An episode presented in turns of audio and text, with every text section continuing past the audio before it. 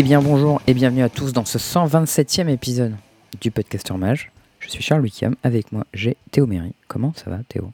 Écoute, euh, ça va, je crois aujourd'hui on va parler de Tour de Centrale et d'un petit dernier aussi, non euh, Comment tu Euh, Factory, je crois que c'est ça, l'usine. Ah oui, et la mine. C'est Ah, Tour raison, Centrale et mine. Du coup Factory c'est la centrale, c'est pas du coup c'est pas du tout l'usine, je dis n'importe quoi. Bah ouais. Encore un Ah point ouais. frigo dès le début, là, comme ça. Ouais non mais ça c'est pas ma spécialité, hein. Il y a des trucs sur lesquels euh, je suis pas trop mauvais, mais alors ça euh, c'est vraiment pas quelque chose dans lequel je suis en confiance. Tu sais que j'ai dû en jouer euh, une fois dans ma vie et c'était les proxys, j'ai jamais joué des vrais. Moi si en test, ouais, pour faire le, le punching ball, pas, pas en tournoi je crois, mais j'ai bien kiffé jouer, jouer, jouer, faire de la manutention un peu comme ça. Ouais c'est ça.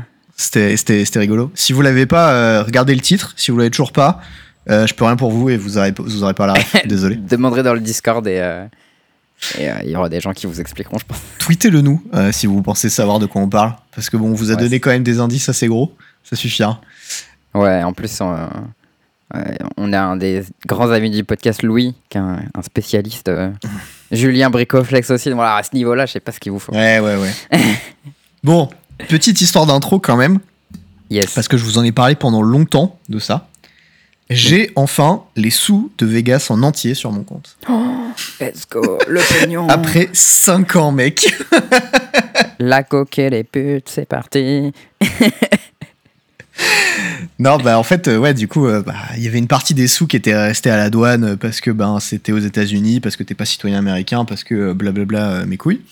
Et euh, au final, euh, bah avec euh, du coup Julien et ceux de Sherwood, qui sont euh, Mm. les avocats qui sont euh, occupés de ça, euh, qui, qui ont fait euh, tout, tout le tapapras et j'ai enfin pu encaisser euh, le chèque en ouvrant un compte il y a le mois dernier dans une banque.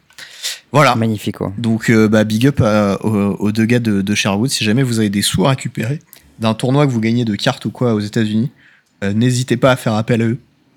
Parce que les gens ne le savent pas forcément, mais les États-Unis, en fait, vous taxent de l'argent euh, qu'ils n'ont pas le droit de taxer, en fait. Oui.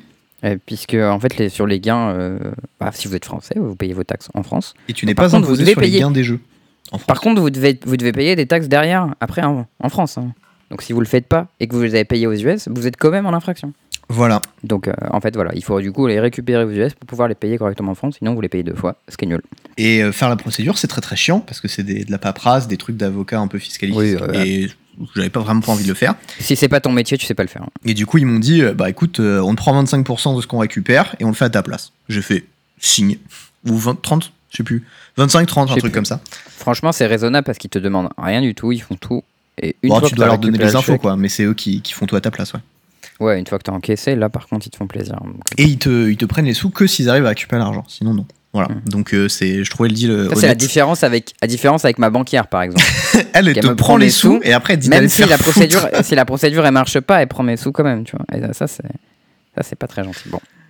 Donc voilà. Donc du coup, euh, sur, euh, sur là, j'ai récupéré le chèque de 1500 dollars et j'ai découvert que le cours du dollar était assez bas parce que Ah, j'ai bonne récupéré ou une mauvaise nouvelle, ça 1420 euros sur les 1500 dollars.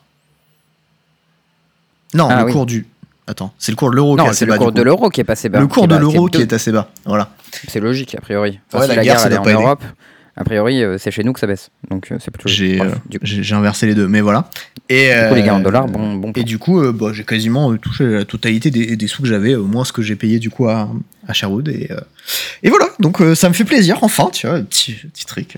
Est-ce que- Qu'est-ce que tu vas faire avec tous ces beaux sous? Et ben, en fait, ça fait longtemps que je veux acheter un PC. Euh, Ah ouais. Parce que, genre, euh, streamer PoE, j'aime bien. Le problème, c'est que dès que tu commences à être un petit peu dans des, euh, des trucs un peu, ton- un peu solides Ah bah c'est la parce qu'il y, a des trucs partout. hein. c'est ça, ça, ça projette de la merde et je peux plus streamer en fait mon jeu. Et du coup, j'ai un peu le seum parce que c'est cool quand même de Ah, streamer bah oui. du PoE, c'est, ça fait des dingueries. Et je peux pas. Donc ça me, ça me fait un peu chier. Je me suis dit, j'aimerais c'est parce quand que même. tu fais des builds qui font 120 milliards d'invocations aussi en même temps. Alors peut-être que le build que je joue actuellement a exactement 62 invocations en même temps sur Voilà. le champ. Exactement. Peut-être. Mais moi, ça m'amuse beaucoup. Donc, que veux-tu tu vois? Euh, On est là pour s'amuser. Donc voilà, j'aimerais bien, euh, même bien m'acheter un PC. J'avais mis des petits sous de côté et du coup, ben, je pense que ça va servir à ça. Voilà. Ça envoie les petits sous. Et ben c'est nice. Bon, comme Euh, d'habitude, ah. on vous rappelle que vous pouvez nous écouter sur Podbean, Spotify, iTunes, Deezer et Podcast Addict. Maintenant, on le connaît par cœur, hein, je crois. Euh, Ouais, ça va, franchement, ça rentre. c'est rentré, hein.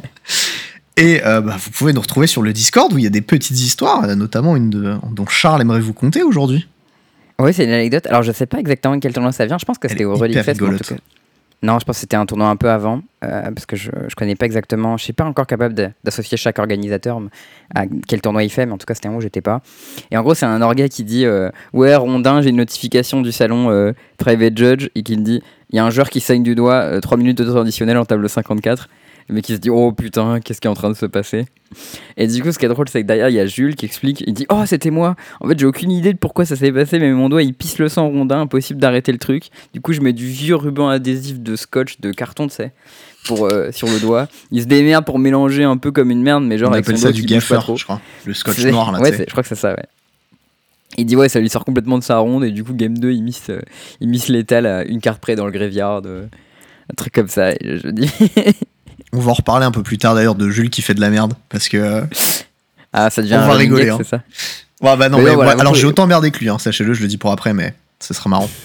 Du coup, ouais. bah, du coup, vous pouvez savoir que voilà, vous pouvez retrouver toutes ces histoires rigolotes autant qu'elles sont euh, dans le Discord, en plus que bien sûr un channel de tournoi très bien organisé. Par contre, on vous Voilà. prévient, hein, quand on vous dit que c'est le Discord le plus actif du Magic français, c'est pas une blague. hein.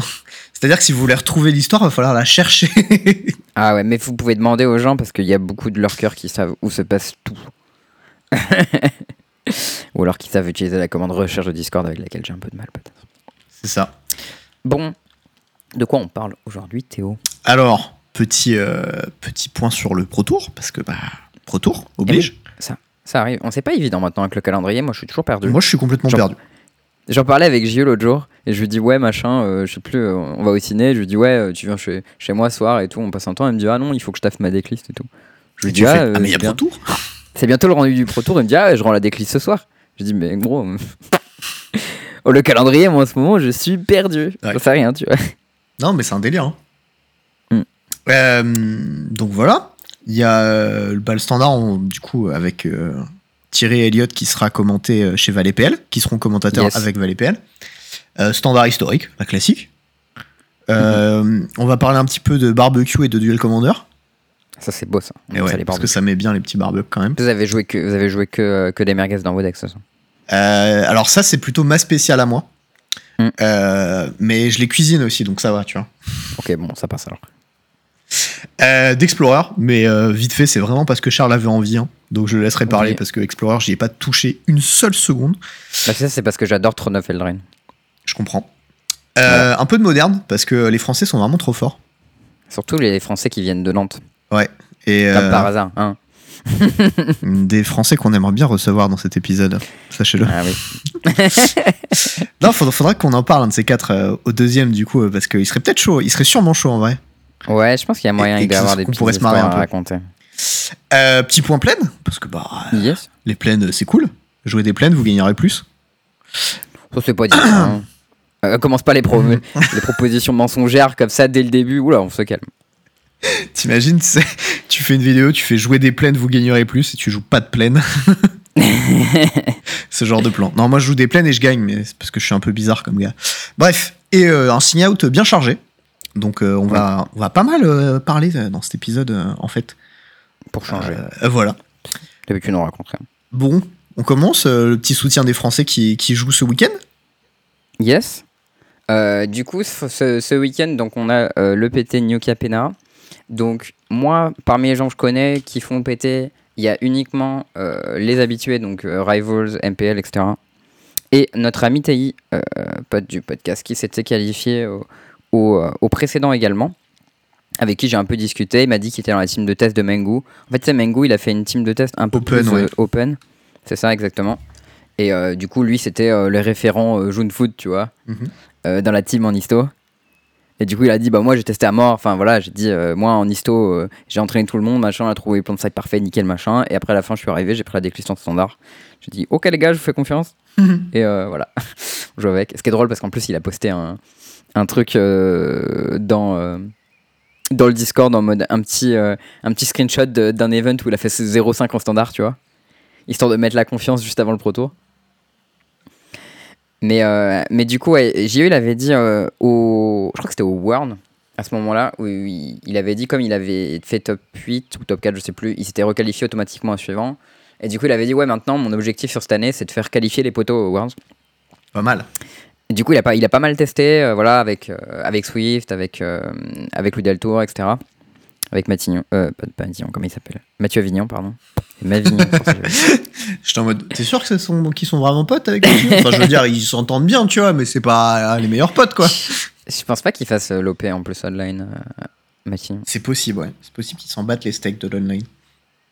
T'as suivi en tout cas un peu euh, le standard, toi, en ce moment, ou pas du tout? Alors, mec, moi, ça fait une semaine depuis vendredi, je suis dans ma grotte déjà, parce qu'il y a PO qui est sorti. Donc, non. Et euh, au-delà de ça, euh, le standard, ça m'intéresse pas du tout. En fait, j'ai juste envie de jouer en papier en ce moment. Et du coup, tous les formats qui sont pas joués en papier, euh, petit, petite info utile, personne ne joue en papier du standard parce qu'en fait, ça coûte trop cher à maintenir une collection standard. Ce qui est dommage parce que moi, j'adore le standard papier. Ouais, ouais, ouais. Mais c'est pas envisageable en fait euh, si t'es quelqu'un de raisonnable en vrai. Mais moi, je suis pas raisonnable. Donc Ouais, ok. Mais puis t'as des sous aussi. Non, mais c'est. Tu gagnes bien Oui, ta oui, vie, non, tu vois. ça- Et c'est un En vrai, en ça, ça, ça demande beaucoup de budget. hein, quand, euh, surtout si tu veux monter plusieurs decks différents. Genre en vrai, euh, si t'as un deck et que tu touches pas trop, ça va. Mais dès que tu vas avoir deux, trois decks, etc., euh, c'est compliqué. quoi. Que la méta standard, elle shift vite aussi. À chaque extension, il y a des decks qui sortent. Des fois, tu dois changer de deck en entier parce que ton truc est plus viable. Enfin, Mais puis en ce moment, en vraiment dur à vivre. En vrai, en standard, on a eu beaucoup de bangers qui sont sortis dans les derniers sets, Ouais. qui sont allés dans tous les formats et qui du coup euh, fait que ton deck standard, euh, je veux dire dedans, t'as euh, des Wandering en, tu veux un carré de Wandering Emperor, euh, 25 balles pièce, allez hop, fais-toi plaisir. Tu veux des Omnix Isis à 25 balles pièce, t'as enfin des chariots, des machins, alors, toutes les cartes elles sont chères en fait. Ça trouve le cul, ouais, comme on dit. Donc euh, voilà, et même t'as tous les petits lands, des trucs comme ça. Donc euh, bon. moi j'ai un peu suivi euh, de loin, on va dire, le format standard. J'ai pas joué, mais j'ai suivi un peu le stream de le stream de Val de, enfin principalement de Val, qui joue beaucoup en standard. J'ai suivi le stream de euh, de Elliot un peu. J'ai regardé un peu Thierry quand il va du standard, donc je, je sais à peu près ce qui se passe. Euh, pour moi, les, euh, les trois piliers, euh, dès qu'on attend, c'est les decks jaunes, en gros. Donc, ils vont être des decks Omnixilis Chariot, qui aussi vont pouvoir gérer les boards larges potentiellement avec. Enfin, qui vont produire des boards larges avec euh, du coup Chariot et euh, comment il s'appelle euh, Innkeeper, etc. et faire des trucs euh, un peu méchants. Et, euh, et après, t'as la petite, la petite spéciale euh, Chariot qui copie les tokens Omnixilis, quoi. Inkeeper, euh, il est plus trop dans le format. euh. Ah, Prosperous. C'est pas le même Innkeeper, Inkeeper. celui qui fait un trésor. Ouais, parce qu'il y a l'autre Inkeeper qui pioche sur les aventures aussi. Hein. C'est pas. Lui, c'est Edge Rolling Keeper, mais Ouais. pas dans le format. Ouais, donc ça, a priori, tu vois que c'est les decks un peu. euh, En gros, il y a beaucoup de flavor de deck midrange en fait. Et euh, bon, lui, c'est euh, le deck euh, Omnixilis qui fait des bêtises quand il y a Chariot qui tourne, quoi. Mhm. Parce que euh, copier les Nixilis avec Chariot, c'est assez méchant hein, pour le coup. Genre, quand tu peux le faire, c'est la teuf. Ça, ça a l'air Ouais. assez bien, ouais. Est-ce que du coup, Ouais. en standard, Omnisilis, c'est si fort que ça? Parce que nous, on a, on était un peu les premiers à dire, oh putain, c'est broken. Et a priori, on avait un peu tort, non? Alors, c'est puissant, Mais c'est pas broken. c'est pas, pas broken. En gros, c'est en fait c'est assez oppressant et ça, ça warp le format autour de lui comme une des meilleures cartes du format le ferait. Un peu comme Mitouk Massacre par exemple. Mhm. Mais pour autant, euh, c'est pas busted, tu vois. Parce qu'en gros, le truc c'est que ça reste que 4 PV par tour. Et tu peux l'ignorer en allant beaucoup plus gros. En fait, c'est un, c'est un peu tu sais, le même effet que ce qu'on avait avec Oko, mais c'est moins fort que Oko. Tu sais, genre Oko, euh, ça fait un foot, ça fait une 3-3, ça fait un foot, ça fait une 3-3 si tu entre guillemets tu l'ignores et tu fais des trucs immenses genre euh, tu fais euh, Escape to the Wild euh, Ultimatum machin tu l'aplatis tu vois. Ouais. Omnixilis c'est un peu le même délire dans le sens où si tu joues avec très peu de ressources c'est hyper oppressant. Parce que euh, bah voilà il va te il va te faire chier sur tes points de vie il va avoir du board tu vas avoir du mal à attaquer les Nixilis ça va te mettre des points etc mais si tu fais par exemple je fais un board super large et Broker's Ascendancy qui fait un board gigantesque bah lui il interagit pas avec ton board tu vois, il peut faire un devil il peut te mettre des points. Bon les points tu t'en fous un peu. En plus si tu joues des innkeepers qui te font gagner des lives euh, tu t'en fous carrément. Si tu joues des wandering emperor qui te font gagner des lives tu t'en fous. Si tu joues des spets qui met des compteurs lifelink tu t'en fous. Enfin bref. Tu peux ignorer en fait ces gains de PV enfin cette perte de points de vie. Et là dès que tu l'ignores en ayant un plan un peu plus go big euh, d'un seul coup ça devient nul mais si tu rentres dans le jeu où tu essaies de faire du one for one avoir pas beaucoup de ressources et des trucs comme ça là par contre ça te défonce Ouais, j'avais l'impression que toutes les stratégies midrange, ça avait l'air bien vénère contre. Genre midrange Bah, pas fait, trop aggro, tu vois. ouais les midrange patients qui pioncent et qui font des gros trucs euh, late game ça les défonce en gros Ok. Mais je pense que si tu joues aggro, euh, par exemple un deck Red Black Anvil euh, Nixilis, ça va te, ça va t'aplatir quoi. Euh, moi, ce que j'attends comme être un des decks les plus populaires, c'est un des decks, entre autres, qui a popularisé Esper, euh, qui a popularisé Elliot, pardon, Espère. euh, sur son stream. Du coup, c'est Esper avec Raffine. Donc, en gros, c'est un, un deck midrange qui, lui, est assez intéressant parce qu'il a beaucoup, il a à la fois des éléments de midrange patient et, et de midrange proactif. Dans le sens où tu as à la fois. donc là, par exemple, la liste de références que j'ai, c'est le mec qui a gagné le, le Standard Challenge le 9 mai, donc c'était il y a une dizaine de jours. En gros, tu as à la fois un plan proactif avec Tenacious Underdog et Luminarch Aspirant et euh, Wedding Announcement. Ou, Qui est Mhm. intéressant parce que Aspirant, ça fait des, des bêtes grandes. Wedding Announcement, ça fait un board large. Underdog, ça fait des bêtes célérité, en plus des, du card advantage, etc. Ça revient un peu. Et avec tout ça, ça marche très bien avec Raffine parce que bah, Raffine, tu veux avoir un board large pour attaquer avec tout. Euh, tu peux te mettre tes underdogs au cimetière pour ensuite les ramener. Tu peux filtrer tes sorties pour avoir plus ou moins de land, chercher tes removals quand t'en as besoin. Enfin, ça marche vraiment pas mal. Ça a l'air d'être bien le genre de, de format que t'aimes bien, ça, quand même. Les, les Ouais. piles de value bouillave mid-range euh, comme ça, là. C'est exactement ça. Ouais. ouais. J'ai- pas trop eu l'occasion de jouer euh, malheureusement, mais c'est vrai que ça, ça me plaisait bien. Et en fait, autour de ça, t'as Wandering Emperor chez Kaito Shizuki, quoi. Mhm. Euh, donc une base et euh, t'as euh, le panic button euh, Mitouk Massacre quoi quand ça devient euh, trop compliqué en mode ouh là là on reset tout et c'est vrai que le fait que Massacre c'est un peu comme Toxic Deluge en fait comme tu payes X un peu comme tu veux bah même si t'es proactif toi-même tu peux quand même trouver des setups où t'attrapes les bêtes adverses sans, sans perdre les tiennes en fait Hmm. ou même tu rases les tiennes avec mais t'as l'avantage parce que tu gardes un placeholder sur table un truc comme ça y a une épève, machin. enfin. Voilà. Et euh, donc voilà, ça c'est un deck que j'attends assez présent, euh, qui a pas vraiment de faiblesse en fait, parce que comme il est du bleu, il a accès à de la, con- de la contre-magie, potentiellement dans les batailles de, De la contre-magie. T'as Ouais, je sais pas t'as pourquoi pris quelque ça. chose ce soir euh, Qu'est-ce que. Je sais pas, je voulais dire des counter spells et j'ai bugué, j'ai dit de la contre-magie. Mais, enfin, Charles, tu vas bien. Je- Non, je ne vais pas bien. De la contre-magie. Waouh J'aurais pu dire de la permission, ça c'est un, un truc que je dis encore moins souvent que contre-magie, je crois. Euh, je crois que tu j'aurais plus de chances de dire permission que plutôt contre-magie, ouais. Hmm. Contre-magie, je n'ai vraiment aucune chance de le dire. Bon, là, je viens de le dire trois fois parce que tu l'as dit, mais euh, Parce que t'as bugué quoi. c'est genre, Mais- je fetch une île et je joue ma contre-magie. c'est c'est vraiment genre. ça Je fait trop le, débutant qui est de trop content de faire ses trucs et qui, qui débute à donf, tu vois. Et, C'est génial. Incroyable. À l'aide de ma fuite de mana. Je contre-magie euh, ton sort. Ton sort. ok, bon, bref. Ouais. Euh, pour moi, le troisième pilier du format, euh, c'est euh, les decks UR based autour d'expressive itération. Surprenant. Voilà, bon, euh, voilà, il y en a plusieurs flavors. Hein. Tu vas les decks Grixis qui vont faire itération, Kaito Shizuki, des bêtes comme ça qui mettent la pression. Tu vas les decks UR pur avec euh, des decks de dragon un peu comme tu avais dans le format d'avant. Ou euh, des decks avec Lyre. Voilà, bref, il y a pas mal de versions de ces decks-là.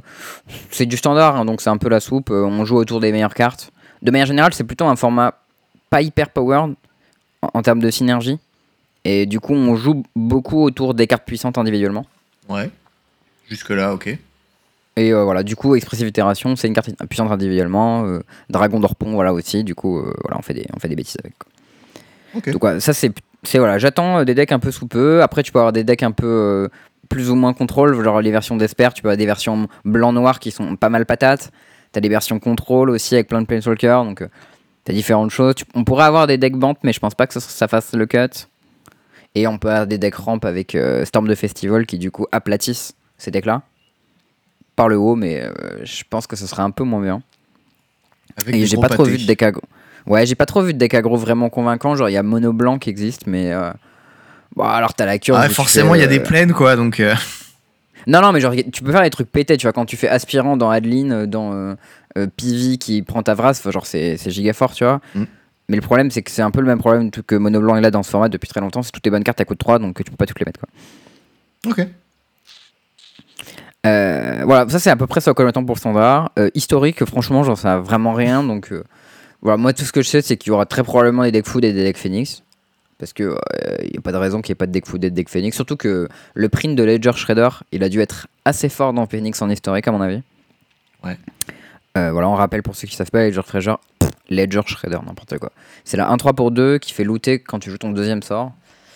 euh, comme n'importe quel joueur joue son deuxième sort du tour d'ailleurs, donc même si c'est pas toi, ça marche aussi avec l'oppo. Et Mhm. euh, comme c'est connive, et ben euh, si tu défausses un spell, il prend un compteur. Voilà, et comme dans Phoenix, tu veux déjà jouer trois spells, bah ça marche. Parce que du coup, tu peux en jouer que deux, ça marche quand même. Et en plus de ça, c'est une menace qui est indépendante du cimetière, un peu comme l'était Sprite Dragon. Euh, donc, du coup, euh, si ton adversaire il sideboard de la Graveyard bah, tu le défonces quand même avec. Euh, mais en plus de ça, ça fait du card quality parce que ça euh, fait piocher tes meilleures cartes, etc. Donc c'est de trouver tes cartes de side dans les bons match-up. Ça fit quand même le Graveyard pour, des... pour les Phoenix en game 1. Bref, ça fait tout ce que le deck veut faire. Donc ça m'étonnerait fortement qu'on n'ait pas de Phoenix avec des Ledger Shredder. Ça a l'air vraiment trop bien. Ok. Voilà, ça c'est à peu près ce à quoi je m'attends. Je connais tout ça pas très bien, donc je serais assez content de suivre le format et de regarder ce qui se passe. Euh, on pourrait avoir des surprises avec des decks qu'on connaît pas qui pop de nulle part ou des decks qui étaient nuls et oubliés qui d'un seul coup euh, ripop quoi. On avait un peu eu ça avec les decks Affinity qui avaient popé un peu nulle part euh, le format d'avant. Donc là on va voir ce que ça donne. D'accord. Bon, cool. Ça a l'air Yes, sympa en vrai. tu- Ouais, franchement, euh, je suis assez saucé. En vrai, c'est un peu cool parce que le format, il est un peu. Enfin, pas mal avancé. Du coup, on pourrait se dire, oui, il est résolu, machin et tout. Et en fait, non, parce que comme il n'y a pas eu d'échéance, bah, au final, les gens, ils ont pas trop joué en standard, tu vois, ils ont fait d'autres trucs. Bah, Et c'est du coup, il est pas trop résolu. Et du coup, bah, on peut en profiter d'un format qui est un peu frais, avec des decks, euh, voilà, un peu, un peu bossés, quoi. On pourra faire des choses euh, chouettes dedans. Tu veux nous parler un peu de DC, toi? T'as fait des trucs euh, ce week-end? Moi, j'ai pas pu jouer à Magic. C'était pas week-end. ce week-end, c'était le week-end dernier. Ce week-end, ma vie Ah. s'est arrêtée. Euh, Il y avait PoE en fait. Ah, d'accord. C'était euh, c'était le, c'était le problème. Non, non, euh, il y a eu euh, le week-end d'avant, en fait, j'étais à Angers. Enfin, tu- Ouais. on s'est vu du coup vendredi soir, tu vois. Et, euh, et samedi matin, je suis allé. euh, Enfin, samedi midi, je suis allé euh, chez Thomas Méchant. Et euh, il y avait une La après-midi. terre de Thomas Méchin, ça, à Angers. à Angers, ouais. Il y avait une après-midi barbecue euh, slash soirée avec euh, du Magic et des bières. Moi, j'ai dit, bah, ok, tu vois. Et le lendemain, il y avait un tournoi à Angers. Comment convaincre Théo En du duel Du coup, moi, on m'a dit barbecue, des bières, du Magic. J'ai fait, allez, je suis chaud. Facile. Hum, Normal. Euh, et du coup, euh, du coup, je me suis ramené. On a, on a joué à Magic l'après-midi. On était euh, une petite dizaine. En fait, on était 10. Et je crois qu'on était 8 que être resté le soir un petit peu plus tard. Et, euh, et du coup, on a joué à Magic. On a fait testé un, des un trucs. petit crew quand même, une dizaine de joueurs comme ça. De quoi? Un, un petit crew sympa, quoi, 10 joueurs. Ouais, ouais, ouais. Il y avait du coup Jules et. Oh bordel, je me souviens plus comment il s'appelle. L'autre gars qui joue 4 couleurs. 4 couleurs Breach. euh, avec lui qui a, qui a le, le même âge et tout. Et je. De quoi? Matisse. T'as dit? Matisse. Baptiste? Non, Matisse. Matisse? Peut-être. Je. Peut-être. Je suis trop Bah, nul moi, avec je connais, un mec en qui fait. s'appelle- je connais un mec qui s'appelle Matisse qui a fait top shit euh, du tournoi à, à Toulouse avec 4 Bridge et qui est jeune. Est-ce qu'il est passé en coverage au fact? Oh Je l'ai vu sur le coverage du fact. Bon, bref. C'était lui, c'était lui qui s'occupait de nous mettre la caméra sur place en tout cas. Très Mais au, au- au- ah non, au fact, je sais pas. Enfin, franchement, Écoute, euh, je peut-être que c'est pas lui. Peut-être qu'il y a un autre joueur euh, de 4C. Écoute, euh, si on te reconnaît, bah.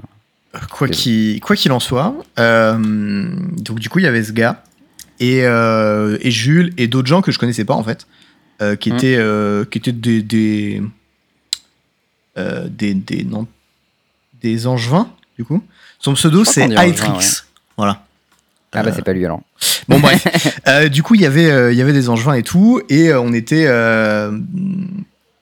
on était là à faire du deal commander. Il y avait un, un gars du coup Kristanov, son pseudo, qui qui, est, qui jouait les brutes de Poutreville. Ah, c'est incroyable le nom. Ça. Ouais, ouais, j'ai bien insisté dessus parce que justement je le trouve très drôle. Euh, Et en fait, euh, il y avait euh, du coup Jules qui avait un peu buildé la liste, tu vois, et qui, qui l'a aidé à choisir ses slots. On a discuté, on a joué, on a bu des coups, on a bien mangé, tout ça. J'avais j'avais un peu cuisiné des trucs et j'avais aidé, j'avais aidé pas mal pour la bouffe. Et, euh, et du coup, c'était cool, quoi. Bon, on a bu des bières, donc à la fin, euh, on s'est couché, il était 2, 3, 4 heures, je sais plus, tard. C'était quelle heure le tournoi le lendemain? Euh, 9 heures. Ah ouais, les mecs. des- Ouais, on n'a pas trop trop dormi, quoi. Mais ça allait. En vrai, on, on, Ça, c'est les conditions optimales pour Théo quoi. Théo, J'étais au Ah. top. petite cuite la veille, couché 2-3 heures du mat. Le lendemain, il est au top quoi. Nickel. Un petit peu d'eau, une petite douche et on est parti. C'est ça. D'ailleurs, les douches avant le tournoi, important hein, pour pas puer toute la journée. Très utile. Voilà, je vous conseille. Bien vu. Euh, Et et donc, même du si coup, vous avez- euh, Même si elle avait pris votre douche, vous pouvez quand même prendre une déo au cas où. Les deux, c'est bien aussi. hein. Euh, donc, du coup, voilà. Par contre, après la douche, parce que sinon, ça sert à rien. Bon, conseil d'hygiène de base, hein, mais. Euh, donc, du coup, euh, on va tout, tout ce petit groupe va au tournoi. Il y avait Jules, du coup, voilà. Et, euh, et a priori, il y a plusieurs. euh, plusieurs de, de ces angevins qui étaient des gars qui jouaient beaucoup, notamment Chris- Christanov, qui, qui jouait Mhm. beaucoup à l'époque. Il était là avec sa copine ou sa femme, je sais plus, qui s'appelait Yolanda. Très sympa Mhm. d'ailleurs, qui jouait Carizev Burn. Assez bien, Ok. a priori, puisqu'elle a top 8. Euh, et, euh, et du coup, bah, on, a, on a fait le tournoi. Euh, moi, j'ai fait 4-1-1, enfin 4-1 dans ID, contre Yolanda, Ok. justement, pour passer. Il y avait une quarantaine de joueurs, c'est ça? Il y a. euh, J'aurais dit soixantaine Soixantaine. Ah oui, quand même. Si, si, on était. Soixantaine. Il y en avait jusqu'à 64 des places, on devait être 60. Moi, les deux Ah qui ont raté leur train là à Paris, enfin, qui ont eu un problème de train. Les champions. Donc, du coup, on a dû être genre 58, un truc comme ça, quoi. Hmm. Hmm. Et donc, du coup, voilà. Euh, parmi les gens qu'on avait la veille, sur les six Toi, premiers à être toi- euh, loqués. On l'a euh, pas dit par contre, mais toi tu jouais les Amaru du coup. Oui, oui, évidemment, pardon. Hmm. Excusez-moi, hein, c'était. Donc, je joue Ah, Isamaru. T'aurais pu, t'aurais pu jouer jury, euh, Jorian. Ouais, mais en fait, le problème, c'est que j'ai pas les cartes. Et j'ai les cartes pour Isamaru, donc j'aime bien jouer avec euh, mes cartes. Il a pris sa boîte, il y avait le deck, il était fait, il a dit je vais jouer, je vais jouer le deck. Ah, voilà, très facile. Donc, du coup, j'ai fait ça. Et en top 8, euh, du coup, avec Yolanda, on regarde, on fait bah, idée. On passe euh, genre 7 et 8ème, je crois. Elle 7ème, moi 8ème. Non, Et, euh. Non, non, c'était clean comme cut. hein. Ok. Juste, Ouais, il y avait euh, trois places avec euh, le point en plus où on était euh, even, et ça passait quoi. Il y avait euh, genre euh, une chance sur 100, je crois. Enfin, non, tu sais, genre 5 chances sur 100, un délire comme ça que je passe pas quoi. Mais euh, c'était si jamais euh, les pairings faisaient que les deux mecs qui avaient des draws ils jouent pas ensemble et que du coup les deux gagnent et qu'ensuite leur goal average monte. Enfin, tu vois, il y avait un, un délire comme ça qui n'arrive pas quoi. Sauf une fois de temps en Ouais. temps, mais bon, ça arrive. Bref. Et en tout cas, j'avais plus de chance à faire idée et mon oppo aussi de très loin que de la jouer. Mm. Euh, c'est donc ce qu'on a fait. Et en fait, quand on a regardé qui était lock dans le top 8, du coup, il y avait Thomas Méchin qui était là la veille. Il y avait Folie. euh, Kristanov qui était là la veille. Il y avait Yolanda. Il y avait Art- et il y avait Jules. Il y avait euh, Aetrix. Et il y avait moi. Et du coup, genre sur les six premiers. Aetrix, c'est le mec qui jouait euh, 4 couleurs euh, Breach. Avec Mhm. Jules. Et, euh, et du coup, on était 6 des 8 du barbug de la veille à être les 6 premiers logs du top 8. Et on était en mode, Putain, solide. ça va, le score est honnête, tu vois. On a bien tenu la baraque, quoi. Et Ouais, euh, ça, ça vient représenter. Quand on vient faire les tournois, ici, le podcast, c'est leur. euh, Ok, viens, on vient poser nos couilles sur votre tournoi là. Salut C'est chez nous. et du coup, euh, le top 8, c'était. euh, alors, par ordre de tête, je crois que Ouais. c'était euh, les brutes de Poutreville en premier. Ensuite, devait y avoir Shorikai. Ensuite, devait y avoir genre 4C, 4C, Shorikai, Ugak, Karizev et moi. Et Isamaru. ah oui, ça va, non. Plutôt Donc il y avait quoi. deux Shorikai, deux 4C Breach. Enfin, 4C Breach, c'est euh, Will, euh, le, Will Lucas Lucas, Lurus. Lurus, Storm, quoi. C'est ça, Storm. Euh, voilà. Euh, Il y avait. euh, donc, du coup, ça fait 4 decks. Et ensuite, euh, genre, Ogak, Karizev, c'est euh, top tier. Isamaru, bah, je joue toujours ça. Et Beatdown Bullies, bah, genre, c'est pas mal, tu vois, comme deck. Ça, je connaissais pas du tout. Du coup, c'est un deck qui, est- qui vient de sortir, apparemment, enfin, qui, qui est sorti avec New Capena. Et C'est un coup, peu le con. concept. Le concept, c'est que c'est une bête, du coup, quand tu l'actives, tu ranimes une de tes bêtes chez l'oppo, c'est ça? Alors, elle a une autre condition aussi, c'est que tu dois l'activer pendant le tour de ton oppo. D'accord. Ce qui est quand même relevant le- comme condition. Pourquoi Ça change quoi Bah, parce Ah, que. Parce qu'il est obligé d'être déptable, du coup. voilà. Ah ouais, du coup, tu, tu fais j'active à ton upkeep, tu ranimes un truc qui le tue, genre les voleurs, c'est ça C'est ça, genre les valeurs, t'as plus de deck. Et, et en fait, du coup, euh, moi, je me suis retrouvé dans un spot où j'avais un terrain en jeu qui pouvait se sacrifier pour, euh, pour, euh, pour exiler les cimetières. Et du coup, en fait, à Ah cause oui, de ce land, nul, il coup. pouvait plus le taper, son truc. Ah, parce qu'en plus, oui, il est obligé d'activer à ton tour, du coup, t'es toujours d'étape, du coup, c'est toujours nul. Ah ouais, c'est vraiment un gros downside, ok, d'accord. Ah, c'est pas un petit downside, c'est un truc. Mais après, c'est une 4-4, euh, célérité vigilance, je crois, ou trample, je sais plus. Enfin, ça patate, quoi. Ah oui, d'accord, c'est un gros cul. C'est 4-4 pour dégâts. 4 qui patate. Ok. Et, euh, et je joue contre lui. Et en fait, on joue des games euh, assez serrés. Ma seule défaite dans les rounds, c'était contre ça, d'ailleurs. Mhm. Et c'était contre un Nantais. Et euh, ouais, le, le deck m'avait un peu impressionné. Je l'avais vu vite fait tourner la veille et je me disais, bon, ok, euh, il y, a un- il y a un plan combo, il y a un plan beatdown qui peut mettre mal. euh, Ok, euh, du- on, on va du voir. coup, euh, je suppose que t'as des enablers à, à cimetière, du coup, je suppose que t'as un plan Bah, réanimateur Entomb, classique tous ces trucs. tu- En fait, tous les trucs qui permettent de tutor euh, ton leveler et de le mettre au cimetière. Entomb, c'est pas légal. Bon, peut-être pas Entomb, Oh, mais du coup, oh, autre chose. oh, a euh, pas Tu sais, l'Entomb pour Ouais, deux, là, qui a été print en MH2. Enfin, Ah oui, parce que c'est pas légendaire, euh, leveler, ok. voilà. Enfin, il y a des trucs comme ça. Et. euh, marque grave, c'est ça. Mais du coup, est-ce que t'as un plan réanimateur normal aussi euh, autour de ça ou non, Non. juste ton plan combo et tu Non, le non, reste c'est ton- bah non, parce que tu le réanimes chez l'Oppo, le truc. Donc, du coup, bah. Oui, non, mais tu pourrais avoir les deux, genre tu Ah, pourrais non, non. sur ton plan. Non, tu joues un bon plan euh, mid-range à côté. Comme ça, au pire, bah, tu beat down. Et si ton oppo il essaie de faire un truc, tu dis bah je te bute. Ça marche pas mal en vrai. hein. Ok, non, mais j'aime bien l'idée. Non, mais t'as des bonnes bêtes, t'as euh, Shaman, t'as point la c'est- Elia, t'as euh, des Cavu, enfin t'as plein de trucs comme ça et ça, ça fait le taf. Hein. Ok, bah, il faut juste voir à quel point c'est facile de la trouver, ta bête, quoi, mais sinon. Écoute, euh, j'ai pris un kill T3 avec, hein, voilà. T3. Ah Il ouais. m'a fait Elf dans Unmarked Grave dans Beatdown Bully. J'ai fait bah j'ai perdu. voilà, Ok. c'était assez clean. Euh, donc voilà, j'ai mon premier match contre lui. Euh, je me suis rendu compte aussi pendant le tournoi que le swap euh, Talia V3 était vraiment bien. Ah oui, tous ces trucs arrivent en jeu engagé, trop Ouais, du coup, son truc, il peut pas l'activer en fait euh, à mon entretien. Ah, du coup, tu le tues à ton tour. Et du coup, tu peux le tuer en main phase en fait. Et du Ah coup, euh, ouais. ça rend le truc vraiment mieux. Donc, du coup, j'ai fait mon petit swap et je me disais, Hmm, c'est pas bête, je suis content de mon swap. Petit malin. Tu sais, c'est le, genre de carte typiquement que tu veux cut euh, à chaque fois que la méta se stabilise. Et dès qu'il y a un nouveau putain de deck qui, qui, qui le prend un peu tarif dessus, tu te dis, ah, j'ai bien fait de la garder. C'est vraiment ça, quoi. J'ai bien fait de pas toucher à mon deck dans mon sac depuis deux ans. C'est ça. Bah, depuis, euh, non, même pas, ça fait six mois que je l'ai, un peu plus, un an ouais, bientôt. non, je, je charrie. Et euh, voilà, bon, euh, il y a eu du Magic, on a joué, j'ai gagné, j'étais content. Nice. Euh, Demi-finale, je tombe contre Jules qui avait gagné son quart, sans surprise. Il jouait Storm, du coup? Il jouait 4 couleurs Storm, ouais. Mm. Et, euh, et alors là, on a joué des games qui étaient très longues. La une a duré très très longtemps parce qu'il a mis beaucoup beaucoup de temps à me tuer. Il a joué très conservateur. Bon, il a eu raison, hein. Et euh, à, la une, il, à la une, il doit être pas mal favored, je pense, mais quand tu swap Talia, il fait la gueule, non? Bon, pff, en fait, c'est plus une question des cartes que tu touches à côté aussi. Mais Talia, ça Ok. suffit pas du tout à elle toute seule, tu vois. Genre, c'est, Oui, mais c'est vraiment comme ton Inala. deck, Ton deck, il est capable de poser pas mal de pression en plus d'avoir Talia. Oui, bien sûr. Mais il faut. Enfin, genre, tu prends une balance, tu prends une. euh, euh, toxique déluge, euh, enfin, t'as plus de pression, tu vois. Donc, faut te mettre Ouais. dans des setups où tu dois pas non plus t'empaler, quoi. Mm. Un petit setup que j'ai trouvé contre Jules qui était vraiment très très solide, c'était un Lion Sash équipé d'une Talia. Parce que du Le coup. contraire plutôt, mais ouais. Euh, oui, une Talia équipée d'un Lion Sash, tu as raison. Ouais. Parce qu'en fait, si jamais il fait une race, bah du coup, il y a le Lion Sash qui reste en jeu. Si Ah oui, jamais il parce que gère Talia, il y a il toujours Lion Sash. Et si jamais il gère Lion Sash, il y a toujours Talia. Du coup, c'est un il setup qui est. Il a besoin du cimetière pour go off, Ouais. et du coup, euh, grâce à Lion Sage, tu peux l'empêcher. Absolument. Et du coup, t'as un espèce de setup un peu proof qui est pas mal du tout. Euh, et en fait, bon, on joue la game 1, il finit par l'emporter euh, au bout d'assez longtemps, et j'aurais probablement dû concéder un peu plus tôt, mais bon. Elle a duré 35 minutes, je dirais, la game. Donc c'était vraiment une game très très longue. Et Mm. euh, ensuite, on joue la 2. Là, je me retrouve dans un setup où justement j'ai Talia plus Lion Sash, je le beat down et je finis par le tuer.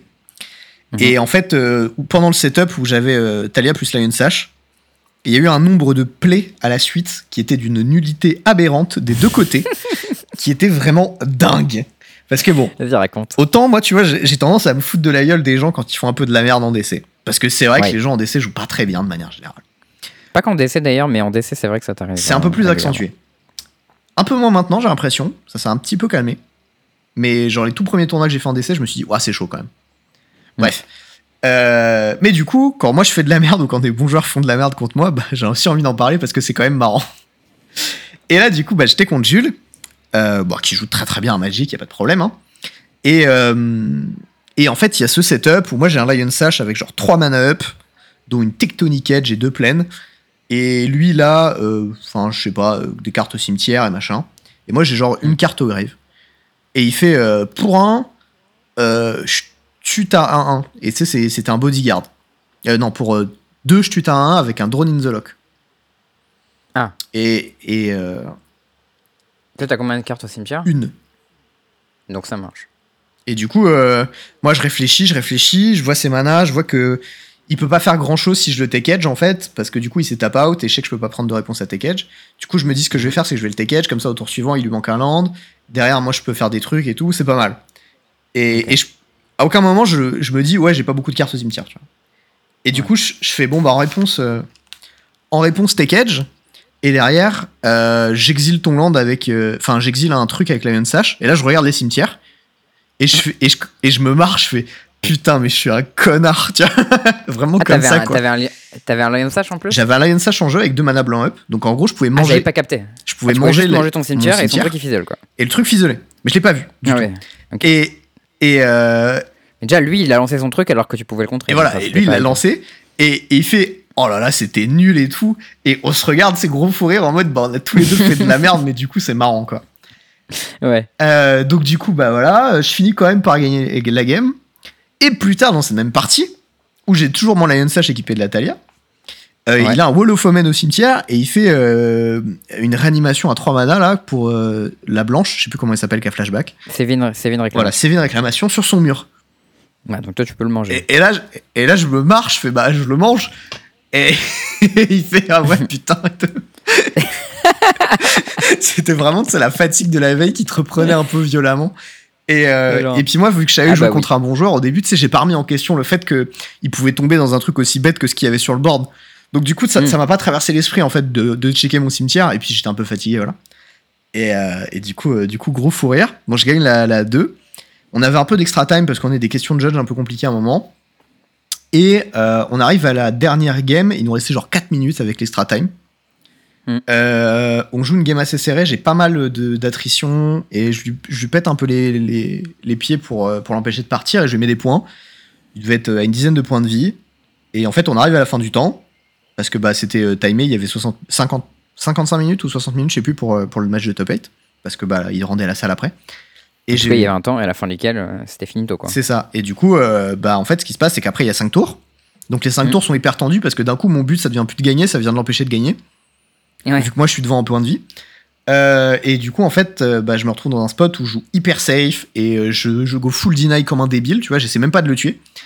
Et, et en fait, au tout dernier tour où c'est moi qui ai le truc, bah, je, je mets autant de points que je peux parce que bon, on sait jamais, tu vois. Et, et je, je gagne à la mort subite. Et c'est la première game que j'ai gagnée de ma vie à la mort subite. Voilà, Ah, félicitations. j'étais heureux. Je suis très fier de toi. Je t'ai raconté ma première game que j'ai fait de ma vie à la mort subite? Euh, non. C'était assez drôle. Je te, je te raconte ça vite fait. C'était un, un trial pour le GP Paris 2016 en standard euh, Cats of Tarkir. Tarkir, je l'ai fait, ouais. C'est ça. Et en fait, euh, je jouais contre Rally, on passe en mort subite au moment de sider pour la 3. Mm. Et du coup, là, euh, c'était la première fois que j'avais la mort subite, je comprenais pas ce qui se passait, tu vois. Et le judge nous explique ce que c'est. Et là, j'étais, mais c'est giga con. et en fait, j'ai sorti, j'ai, du coup, j'ai sorti tous mes fetch. Oui, bon réflexe. Et j'ai mulligan dans un Madland blanc, blanc-noir qui avait lifelink. Mhm. Et j'ai attaqué avec. Genre, ton plan, c'était de le tuer T4 Genre, mon plan, c'était juste mulligan dans une main qui fait quelque chose. Et j'ai ouvert une main avec un Madland blanc-noir. J'ai dit, ça sera mon plan. Et j'ai gagné cette game. Contre Rally. Putain, Donc, c'est pour mettre des points, parce c'était que pas ouf. Normalement, euh, Rally, les premiers points, il te fait un blister pod et c'est fini, quoi. Ouais, ouais, bah, il pouvait me faire une bêta 1 et trucs comme ça, mais j'avais plein de removals. j'ai Sky Dark, j'avais sorti tous mes fetch. Je crois bien que j'ai des removals, j'en avais 1000, tu vois. ok, ok. Mais lui aussi, il avait plein de fetch dans son deck. hein. C'était un deck 4 couleurs, donc euh, il galérait, Ah il ouais. pouvait pas poser ses landes. Enfin, bref, c'était Oh. con, c'était marrant. Moi, j'avais vu ça une Là. fois. en- C'était euh, des mecs qui jouaient un, un Death Shadow contre un autre deck. Et, euh, et le mec a regardé son deck. Il a lâché un énorme soupir, tu vois. et il a commencé à cut des cartes, genre, Sky, euh, genre Street Vrage, genre des fetch et tout. Et il avait une pile de trucs complètement injouables. Il avait rentré n'importe quoi dans son deck juste parce que c'était des cartes qui étaient mieux que les autres. Ils ont commencé Ouais, la ça. game au tour 0 en mort subite. Nice. C'était très drôle. Et en fait, le mec, il a fait Blood Crypt Tap Go, Untap Bolt. il a gagné. Non Quelle histoire J'ai formidable. beaucoup ri. Euh, et du coup, ouais, juste après, euh, juste après le match contre, euh, contre Jules, on avait. ah oui, j'ai pas parlé des lots, parce que putain, les lots, ils étaient gloutons en plus. Lélo, le point Théo Bah, classique. ouais, mais c'est important, les lots, je suis désolé. C'est bien d'avoir des bonnes cartes, euh, des jolis trucs. Alors, C'est vrai, moi je les échange juste contre des basiques à la fin, donc je m'en fous, mais c'est vrai que pour toi ça compte. bah, là, c'est pas contre des basiques qu'on les a échangés. Euh, Ah, voilà, j'ai retrouvé la photo. Euh, Oui. Du coup, il y avait un Badlands, une survie du plus apte. Euh, je, te, je te donne la totalité des lots. hein. D'accord? Pour ta pute, ouais. Bon, ok. Le gagnant, c'était Badlands plus Fetch rouge-noir. Ok. Le deuxième, c'était Survie plus Fetch rouge-noir. Ok. 3 et 4, c'était Carn Foil Jab plus Fetch rouge-noir. Ok. Oula, ça doit valoir un peu. hein, 150. Oh, sérieux? Euh, et euh, de 5 à 8, c'était Dreamhalls plus euh, Fausse Goudron, là, comment ça s'appelle euh, Tarpit. Ah, Tarpit Foil. Tarpit, ouais. Oh, ça aussi, ça doit valoir au moins 50 balles. hein. Voilà. Donc il y avait beaucoup de sous dans Stop 8, donc c'était vraiment cool. Et en gros, je me retrouve en finale du coup contre Thomas Méchin. Euh, Moi, il y avait des Nantais qui étaient chauds pour aller au resto et pas trop chauds d'attendre un match de plus, notamment genre une finale euh, de U-Weight Control contre Mono White qui va durer une plombe. Euh, Ça a duré une plombe et à la fin, c'est Mono White qui perd en plus. hein, donc, euh, Bon, c'est pas, sûr. mais- bon, bref. Et, euh, et en fait, le shop qui était du coup géré par Mars, qui est Martial, un, un ancien membre du comité, je crois, Ouais. qui, qui fournissait aussi les lots et qui avait un stand sur le tournoi, euh, qui nous a proposé euh, 220 chacun pour euh, racheter les lots. Ce qui est moins que leur valeur, tu vois, ça valait plutôt euh, de 490 au total, je crois, donc il y avait 50 euros qui, qui gardaient pour lui. Euh, moi j'étais en mode, pff, franchement, je m'en bats les couilles parce que ça me fait chier de revendre des cartes et je m'en sers pas. Et, euh, et Thomas était en mode, bah, pff, si t'as pas trop envie de la jouer et que tu vas les bouffer, ok. Tu vois. Et j'ai dit, bah, ok, go. du Ok. coup, on a split. Et voilà. Et les lots étaient, étaient assez gloutons. Ouais, Et, euh, pas, hein, ouais. Il y a un. un- Après, je sais pas dans quel état il était le Badlands, parce que pourquoi. Enfin, C'était un beau Badlands. ouais, ça, Ouais. ça vaut cher un beau Badlands. Ouais, ouais. Et, euh, et du coup, on a fait. euh, on- Il y a eu un, un good guy move qui a été fait, donc il faut que je vous parle, parce que ça, ça- j'étais Ah. vraiment en mode beau gosse, tu vois. Euh, Il y a du coup le gars qui a joué, qui a joué les brutes. Il a Oui. pris beaucoup de conseils de la part de Jules, et Jules a passé pas mal de temps. La veille, tu vas lui expliquer. Il a top 8, et du coup, euh, lui, c'est l'eau, c'était Dreamhalls plus euh, Tarpit Foil, Jap. Ouais. Et il allait voir Jules, il a fait bah tiens, pour, pour la decklist, et il lui a filé le Tarpit Foil, euh, Jap. Putain. Et j'étais en mode Ah ouais, là, c'est respecté, quoi. C'est euh, Grand Seigneur, voilà. Et j'ai fait beau gosse. Donc euh, voilà, big up à toi. Euh, Et voilà, après on allait se faire, se faire une petite bouffe et je suis rentré chez moi parce que j'étais absolument lessivé. Ah, tu m'étonnes, mais en même temps, un petit week-end qui met bien, quoi. Bah, j'ai j'ai fait, euh, j'ai fait euh, des, j'ai été réveillé par les grognements de, de- de ta chienne euh, chez toi. Ah oui, en plus. et, euh, et le lendemain, il y avait, il y avait la soirée et tout. Donc ouais, j'étais un peu cuit hein, à la fin du week-end. Je t'avoue que là, là c'était dur. mais, mais ça ne t'a pas empêché. Tu étais mis dans tes, dans tes conditions optimales pour goumer, en La fait. classique. Donc le, voilà. Le Théo qui dort pas beaucoup et qui boit, ça, c'est c'est ce qu'il faut pour gagner. Oh, j'ai pas bu Bah, beaucoup, GG, mais- écoute. Ouais, non, en vrai, GG. euh, beau résultat de ta part. Le crew qui fait 6 sur 8 en top 8, c'est assez insane en vrai. Donc, euh, voilà, ça continue de gommer, c'est beau. Et, euh, et tu montres que Isamaru peut continuer à gagner des games en DC, ce qui n'était pas évident. Donc, Ouais. euh, Bon, il fallait, il fallait changer des slots, mais c'est c'est pas mal. Je vais en changer quelques-uns là pour, pour ce week-end parce qu'on a tous les deux des tournois. Moi j'en ai deux, toi t'en as un Non, c'est ça? Ouais, c'est ça. T'as qu'à en parler On en parle là Vas-y, je te laisse commencer. Je te laisse commencer parce que je suis très magnanime aujourd'hui. Eh ben, ok, ok, commençons. Ce week-end, je vais à Vannes. Euh, À Vannes, on va en moderne, on va jouer Arden Scales parce que j'adore ce jouer ce deck. Ça me fait juste Mais il trop est cool plaisir. ce deck en vrai, il est trop cool. C'est un peu le deck gros cerveau, tu vois. Et euh, Bah ouais, tu te sens intelligent quand tu, le- quand tu le joues. Même si tu perds, tu dis oui, mais j'ai compté jusqu'à 153. et j'avais pas assez, il me manquait deux. Exactement, tu vois. non, mais il y, a- y a un peu ce côté gros cerveau où tu sais, euh, tu, tu sais un peu. Enfin, moi, je sais que à force de le jouer, d'instinct, je, je sais dans quelle situation est-ce que je peux gagner, dans quelle situation je peux pas gagner. Et du Ouais, coup, tu, tu mets systématiquement ton oppo sur la défensive en, sur des phases où tu le bouillaves. Et, et il doit réfléchir au bloc, il doit savoir si jamais tu peux le buter, comment tu peux le buter, et du coup, comment il doit bloquer. Et en fait, ça Mm. met une pression psychologique sur ton adversaire que j'adore, parce que ça le met vraiment très mal, très souvent, et, beaucoup. Et s'il se gourre, il Ah, perd. C'est genre. Un, peu comme avec des decks genre KCI. Avec KCI, tu, tu avais plus d'infos que l'oppo de savoir quand est-ce que tu allais pouvoir le tuer en, en, en go-off, tu vois. Absolument. Et eux, ils avaient un peu toujours peur de oh putain, si je fais de la merde, il détape, il fait KCI, il me tue, tu vois. Et c'est un peu pareil avec Arden Scale, où genre, euh, tu- à tout moment, ton oppo il fait ravageur et t'as perdu, quoi. Et Ravageur is Et the. Et aussi, euh, et aussi, je peux jouer ma carte préférée euh, du format qui est euh, Esper Sentinel. C'est ça, c'est plutôt puissant comme carte Esper Sentinel. Comme quoi, il suffisait de mettre piocher une carte sur les cartes blanches et d'un seul coup, pff, trop puissant, quoi. Absolument parfait. Donc voilà, ça, ça va être le samedi. Euh, Mm. A priori, bah, on y va en caisse. On, on je suis pas encore décidé sur le plan, mais a priori, voilà, on récupère un Nantais et il y a Thomas qui passe nous chercher parce que c'est sur le chemin. Et Yes. on, euh, bah, on est parti, quoi. Et sinon, Mm. euh, le soir, a priori, priori, ça va. Moi, je ramène du petit rhum arrangé pour une petite soirée chez des vantés euh, qui est genre de Magic. Ça se met Euh, bien. Au moderne, il y aura Guillaume Wafotapa et Arwan Maisonneuve aussi qui seront présents. Ah oui Ah bah ouais, d'accord. Donc il y On aura peut-être un petit quoi. peu du monde, tu vois, de la qualité, quoi. Il y a Anaël qui va Ça, jouer, il y a Thomas Méchin, il y a moi. Euh, Un voilà. qui a beaucoup bossé sur l'orga de ce tournoi d'ailleurs. Ouais, ouais, ouais. Franchement, euh, big up à lui sur le chapeau, tableau d'élo frère. et tout, hyper transparent. Bon, les couleurs, je suis pas hyper fan, hein, ça c'est toujours ça, les couleurs. ouais, mais avec il est Anaël, dev. Mais Soyez indulgents. il fait pas du euh, graphisme, il fait de l'algo, d'accord. c'est daltonien friendly, quoi, on va dire. Mais euh, par contre, c'est hyper clair et euh, on comprend Ah, c'est si violent comme insulte. c'est daltonien friendly. Bref. Euh, non, en vrai, l'affiche, elle est plutôt claire, donc c'est cool, tu vois. Moi, tu comprends ce qui se Ouais, passe ouais, et tout. franchement, je, pr- préfère des affiches un peu, un peu trop, enfin, un peu trop comme ça. Et au moins, tu, tu, tu piges les informations importantes. Que, Ouais, et puis surtout, euh, moi j'aime beaucoup la transparence vis-à-vis des lots. De voilà, ici on dépense ça pour faire Ouais, ça, aussi. on dépense ça pour faire ça, vous, vous payez ça, à la fin il y a ça, tu vois. Et les Et lots, ça, je trouve ça cool. genre, les lots sont gloutons. La PAF est un peu Ah, haute, c'est genre giga- 30, ils sont 30 balles. Je crois que c'est 35 maintenant. 35. Euh, mais, euh, mais les lots sont giga gloutons. Et Mm. euh, il y a quelque chose comme 5000 balles qui sont remis dans les lots sur le week-end, quoi. Ouais. Donc, euh, voilà. Euh, du, coup, euh, du coup, on y va pour la, la bagarre. Et, euh, et voilà, enfin, enfin si, euh, bien sûr, s'il y a 80 participants, hein. s'il y en a moins, il y aura moins de 5000 balles, mais bon, euh, il fait avec. euh, Du coup, c'est mod- le max. c'est moderne les deux jours ou c'est moderne samedi et non, dimanche du coup, le, le day 1 c'est moderne et le day 2 c'est DC. Ok. Donc, du coup, ça part euh, journée, on se lève tôt, on va jouer à Magic. Into petite soirée où je ramène du petit rhum arrangé, on va se bourrer, on va se boire des petits coups. D'ailleurs, l'alcool est mauvais pour la santé, buvez avec modération. Des petits coups avec les vantés.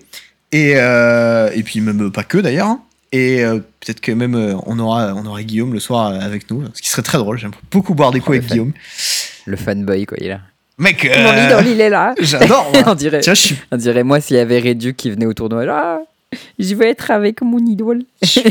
J'aime beaucoup ce que le gars fait et il a un flegme incroyable qui me bute, tu vois. Et euh, Ouais, je comprends. donc euh, moi j'ai beaucoup de respect. Et euh, voilà, donc euh, il y aura ça. Et le day 2, on fait du duel commander. Euh, Yes. Du coup, la team euh, Maisonneuve, Wafo et, et une partie des Nantais rentrent pour euh, faire euh, du, euh, du MTGO parce qu'il y a un challenge et qu'a priori ils sont assez bons pour euh, trust les challenges. On en reparle plus tard. ils font que ils font que gommer en challenge. Ouais. En vrai, ils gagnent leur vie en faisant ça ou ils ont un taf à côté, je sais pas. Euh, alors Wafo, son taf c'est euh, le stream. Ouais. Et euh, Erwan, ouais, il a un taf. ouais. C'est vrai que Wafo, Wafo, en même temps, il allume le stream et bim, il y a 500 viewers qui pop. Genre, euh, Bonjour. Il a besoin de rien, tu vois. Genre zéro communication, rien. C'est oh, il y a Wafo qui stream et tout le monde fait la com pour lui. Donc, Après, tu sais, euh, genre, t'as beau avoir 500 viewers, ça gagne vraiment pas grand chose. Quoi. Surtout qu'en plus, Ouais, il a pas de sponsor. Genre, j'en ai parlé avec lui et il me dit, bah non, j'ai pas de sponsor. Donc voilà, si jamais vous êtes un sponsor et que vous cherchez à sponsoriser Guillaume Wafotapa, si vous le mettez bien, il sera peut-être d'accord. Des bisous. Euh, Ouais, il y a moyen. Mais ouais, il me disait, ouais, ouais, ça, gagne- ça gagne pas beaucoup et tout. Et il me dit qu'en gros, il avait un petit peu de tout côté et qu'il s'en servait, quoi. Ok, d'accord. Ah ouais. c'est pas ouf comme situation, mais ça le fait kiffer, donc euh, bah cool. Ouais. Euh, donc voilà, day 2, on va faire du duel commander, je vais jouer Isamaru et euh, on va essayer de goumer euh, bah, comme on a goumé à Angers, quoi. Cas. Ah ouais, non, il y a un petit, petit, pro- petit programme sympathique, écoute.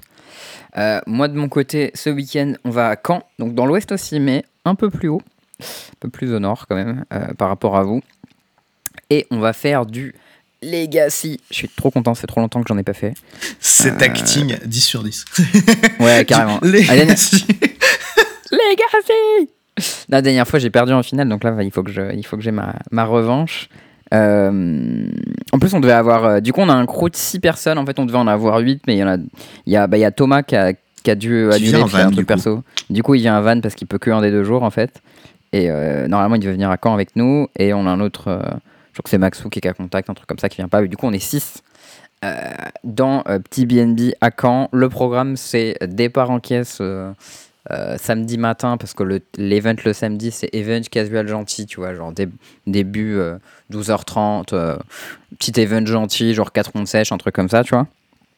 Ouais. Le soir, gros resto, gros cube avec les brocs chez Relique. Ça, ça met bien. Ça, mais Donc on va être 6, plus euh, Léo et son collègue. Ce sera probablement la même Et- chose sur Van aussi. hein, mais... Ouais, et le dimanche, du coup, le gros event Legacy, où là c'est compétitif, donc je crois que c'est genre 5 ou 6 rondes tout appuyé, les gros lots, les trucs, on se met bien, ça goûme fort, donc euh, Donc voilà, le but, euh, c'est que ça déroule bien, on va être, on va être content. Donc euh, moi, je suis hyper chaud parce que le Legacy, c'est toujours mon plus grand plaisir. Euh, voilà, en plus j'ai euh, Salah qui vient, fait longtemps qu'il n'a pas joué, qui va, qui va jouer Lands et tout. euh, je prête mon deck d'Elver, donc bon, c'est le, c'est le feu. Je suis content et, euh, et ça va goumer en Legacy, ça, ça me fait grand plaisir. Eh ben, c'est parfait. Euh, donc, du coup, tu veux jouer Elf, hein, sans surprise? Oui, je vais jouer Elf parce que je prête le deck d'Elver et aussi parce que j'ai envie de. Parce que tu aimes bien les petits elfes. Bah oui, j'aime bien les petits elfes, piocher des cartes. Bah non, c'est cool, les elfes. C'est cool. Ok. Oui. Euh, tu avais un petit peu euh, de trucs à nous parler, je crois, en Explorer, n'est-ce pas? Oui, je voulais parler un petit peu d'Explorer. C'est que c'était un nouvel Euh, amour. Tu as bah, délaissé Safia pour peu. Explorer. Ça y est. N'importe quoi, allez, tu es dur avec moi. Non, mais. Mais. mais en tout cas, oui, moi j'aime bien le pionnier, je trouve ça cool, mais ce qui est chiant, c'est que je peux pas souvent jouer avec mes decks pionniers, donc ça c'est un peu tristoun. Bah ouais. Et du coup, quand Arena a annoncé l'Explorer, et ben. euh, euh, et ben je me suis dit, ok, c'est cool, euh, l'Explorer, euh, je vais me faire plaisir. euh, et. euh, et je vais regarder un peu ce qu'on peut faire, etc. Et en fait, j'ai commencé à jouer un peu en Explorer. Et en fait, je me suis rendu compte que l'Explorer, ça ressemblait beaucoup euh, au standard, euh, standard Throne of Eldraine, en vrai. Parce que. euh, Parce que Eldraine, c'est Bah, fort hein, comme extension. bah, en fait, Eldraine, c'est fort. Et. En fait, en pionnière, il y a pas mal de cartes très puissantes. Bon, déjà, ils ont, ils ont rapidement banni Winota. Ils ont dit oui, on va le déban euh, quand. euh, quand euh, on, On sera ISO pionnière. pionnière. Ouais, c'est Ah ça, oui, mais pour ISO, le moment. euh, euh, il- Ça veut dire quoi d'ailleurs? Ça veut dire identique, mais Oui, c'est ça. c'est quoi le ISO? Bon, je sais pas, bah, comme le pionnier, quoi. Voilà. Ouais, c'est ça. En gros, euh, euh, là actuellement, il manque des cartes euh, dans le format et du coup, notamment les cartes qui keep in check entre guillemets euh, Winota sont pas là. Genre les cartes que, de euh, Phoenix. C'est ça. Celle qui te Bon, permet de faire un extra turn. Bah si, celle-là, elle manque. Hein. Oui, ok, celle-là, elle est pas. Mais Phoenix, c'est quand même un des decks qui a le plus de cartes. J'allais commencer par lui, donc euh, on pourra en parler. Mais, euh, mais du coup, euh, la plupart euh, des. Enfin, il y a des decks, notamment par exemple euh, Lotus Shield. Il n'y a pas le- la carte qui détape les landes et euh, le, le Stage. Du coup, tu peux pas jouer le deck. Et euh, Shield, bon, euh, ça fait partie des decks qui sont puissants dans le format, qui, sont, qui définissent ce qu'on qu'on peut jouer comme deck, etc.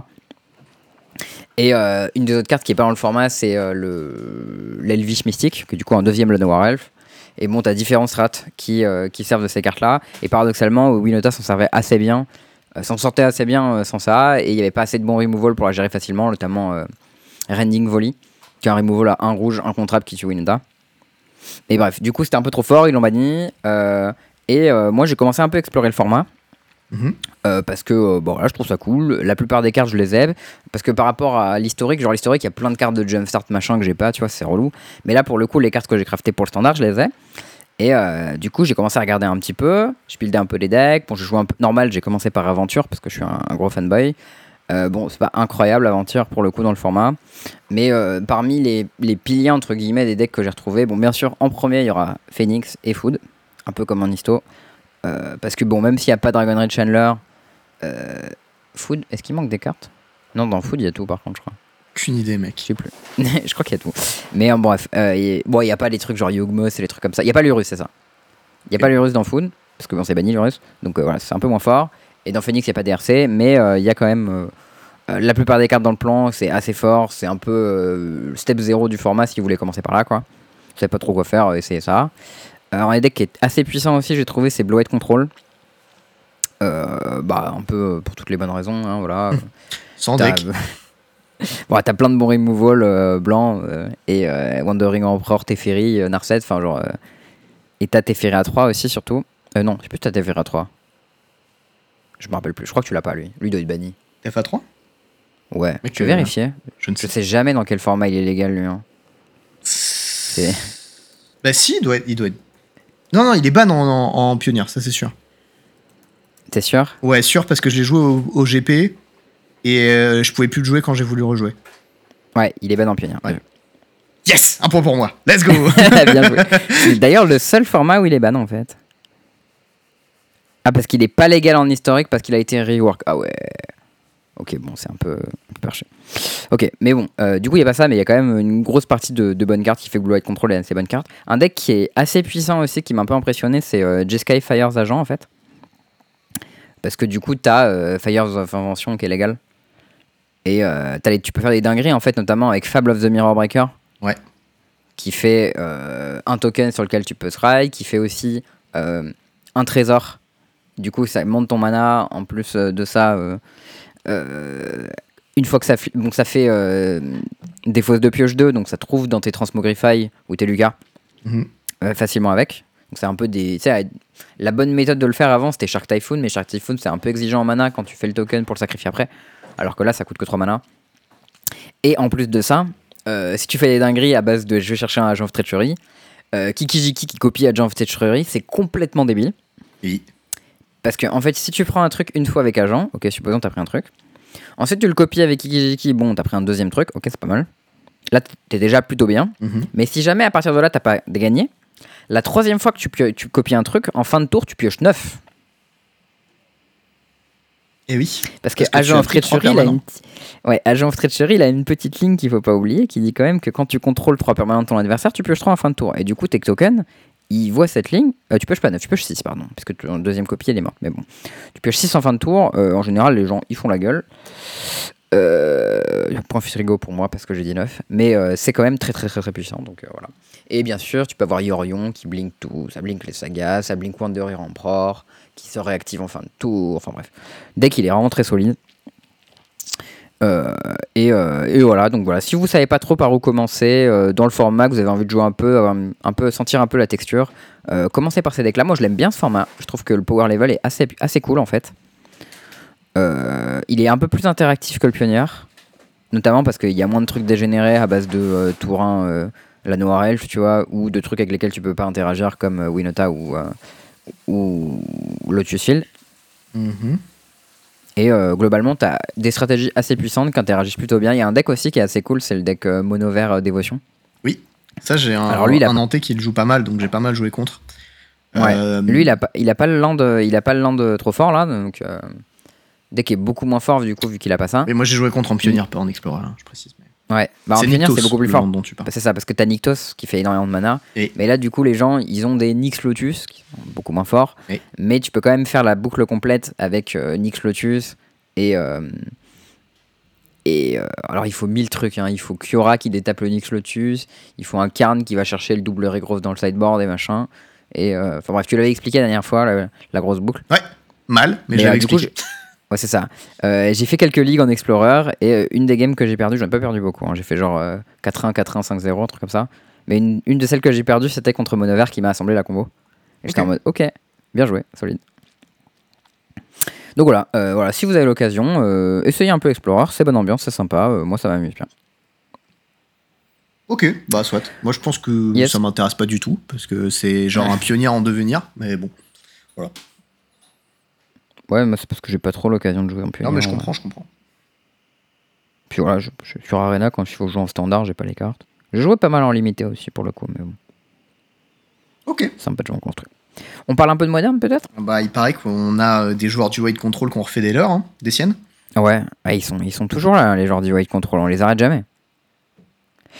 Euh, le premier challenge que j'ai vu, moi, c'est euh, celui du. Je sais plus où est-ce qu'on voit la date. Euh, celui du 9 mai, euh, où notre ami Mister Cafouillette, le bon euh, Erwan Maisonneuve, euh, arrive premier, voilà, purement et simplement, Au calme. avec Blue White Control, comme à son habitude. Je les ai rarement vus jouer autre chose que Blue White en vrai. Euh, Des fois, réclamation, tu vois. ouais. Genre, c'est quand même un deck euh, cryptique Arc Charm, tu vois. Sur le Tyrek là, ouais, j'ai vu ça. Mais là d'ailleurs, on n'a plus de cryptique commande. Hein. C'est hyper grave. Tu te rends compte Bah, il en jouait plus beaucoup déjà quand j'ai joué contre lui en papier, et il disait qu'il était pas hyper fan. Et par contre, il y a plus Dark, Dark Mage Charm qu'avant. Enfin, tu vois, il y a des trucs qui ont changé, quoi. Ouais, il y a- il y, a trois arcs, il y a 4 arcs charge, mais bon. Ouais. 4 counter spell, 4 arcs charm et 0 cryptique commande. C'est vraiment d'une tristesse. Bon, Aïe, aïe, aïe. La dureté. Enfin bref. Euh, victoire sur ce challenge assez solide. Moi, il y a un truc que je voulais te faire remarquer, c'est le deck qui arrive en quatrième position. Est-ce que tu l'as vu? Je Parce que re- ça, c'est une petite, c'est une petite pépite ce deck. Oh là là, qu'est-ce que c'est que ça Je suis en train de, pas lire les cartes parce que c'est un deck combo, mais alors il faut que je trouve où elle est la combo quoi. Ah, il est pas évident à voir ce que c'est que ce deck parce que c'est un. C'est un deck Oswald, mais C'est ça. c'est un deck Oswald. C'est un deck Oswald blanc-rouge. Euh, où l'idée c'est que tu puisses sacrifier. Alors, si j'ai bien compris, tu sacrifies un Artois 1 euh, pour aller chercher. Putain, Halo Fontaine, ça joue. Oh bordel de merde. C'est ça. Alors, déjà, tu peux commencer par aller chercher Lightning Greaves pour avoir célérité. Ou alors, il faut que tu commences, je sais pas. Mais bref, en tout cas, une fois que tu as Lightning Greaves avec célérité, tu peux chercher Halo Fontaine. Halo Fontaine te permet euh, de dégager ton Oswald. Mhm. Et du coup, tu peux continuer. Ouais, mais ça te coûte Alors, un mana euh, détape hein, à chaque fois. Ouais, donc après, il faut que Et tu. il faut que tu puisses détape la, fond- la fontaine après. Ouais, alors peut-être qu'on fait juste deux activations par tour. Je sais pas s'ils font beaucoup plus que ça. Ouais, mais alors pourquoi il y a un truc genre Crackdown Construct dans le jeu? Parce qu'il y aurait eu tout sauf ça, j'aurais compris. Mais Alors, à partir du Crackdown moment où lui Construct- est, je comprends plus. Crackdown Construct, c'est le kill apparemment. Tu peux kill avec juste Lightning Greave, Crackdown Construct. Tu fais j'active euh, sur Construct euh, un milliard de fois et ça te tue. Ah oui, Ça, c'est un, c'est un peu mignon. oui, tu peux. Et alors, il y a un truc que tu peux faire avec euh, Halo Fontaine. C'est qu'en fait, tu peux dégager Esper euh, Goblin Engineer potentiellement. Et avec Goblin Engineer, tu peux ramener Halo Fontaine dé- détapé. Tu vois, c'est des petites dingueries. Euh, bah non, il y en a qu'une dans le deck. Hmm. Bah alors, Charles, on invente des combos qui n'existent pas. Non, ça marche pas. Bah, tu peux juste activer, tu peux juste activer deux fois ton Goblin Engineer, sinon, ou Oui. activer deux fois ton Oswald. Et euh, au bout du bout, t'as un euh, Top Tier Sword aussi, euh, si besoin. Et sinon, la combo, c'est juste euh, Crackdown Construct et euh, Lightning Greaves. C'est rigolo. C'est rigolo. Je comprends pas trop à quel point c'est fort en vrai. Ça a l'air beaucoup de mal à naze. Ça a l'air super naze, ouais. Mais en même temps, il y a plein de trucs sweet. Ah, Il y a un deck Et, avec euh, 4 sagas et des Arthos déjà, voilà. Ça peut pas être si Ouais. dégueulasse. Et euh, voilà, il y a plein de tutors aussi, donc ça peut faire des trucs un peu sympas. Il y a un petit splash bleu, hein, donc c'est un deck Jeskai en fait. Euh, après, euh, voilà, bon, c'est un deck avec un gros engine qui joue plein d'artefacts et qui sideboard pas super bien. Parce que son sideboard, c'est principalement des spells non artefacts dans lesquels tu peux pas, tu peux pas tutor. Après, le- la, la voiture, du coup, ça a une bonne target de side pour le coup. Mhm. comme Eight Grave parce que tu peux tu sacrifier un arto à 1 et tu vas chercher. Euh, voilà, je sais pas trop quoi penser de ce deck, mais je le trouve super cool, donc je suis assez content de le voir en top 8 de challenge. Euh, je suis content de le voir, mais je comprends pas. Voilà. Pourquoi pas hein, les-. Après, c'est possible que Ça- c'est la surprise, le fait que les gens ils savent pas du tout ce que l'autre peut aller chercher. Ça suffit à le foutre Ouais. là, tu vois. Mais bon, maintenant qu'il est connu, le deck, euh, est-ce qu'il a pas un peu tout perdu, tu vois? Je sais pas, écoute, l'avenir nous le dira, on va voir ce que ça donne. C'est vrai. Euh, moi, ce qui m'a attiré mon attention aussi, c'est la liste en cinquième place, qui est en fait UR Murktide, avec 4 Ledger Shredder. Ce qui, à mon avis, est très malin. Mhm. Euh, parce que après on remarquera aussi que le deck que des DRC va jusqu'à un Jason Sculptor, donc c'est une version un peu plus gobig en gros. Euh, mais ouais, je pense que c'est assez malin parce que Ledger Shredder, ça marche déjà, ça marche très bien dans ton deck parce que t'as plein de t'as plein de, de cantrip et de spells pas chers, donc tu peux facilement le trigger. Mhm. Euh, ça enable tes Murktide, mais ça dodge la Grave en même temps, ce qui du coup est vraiment bien. voilà, c'est un beau volant, euh, ça résiste facilement Bolt et autres trucs comme ça, donc j'aime assez bien l'idée. euh.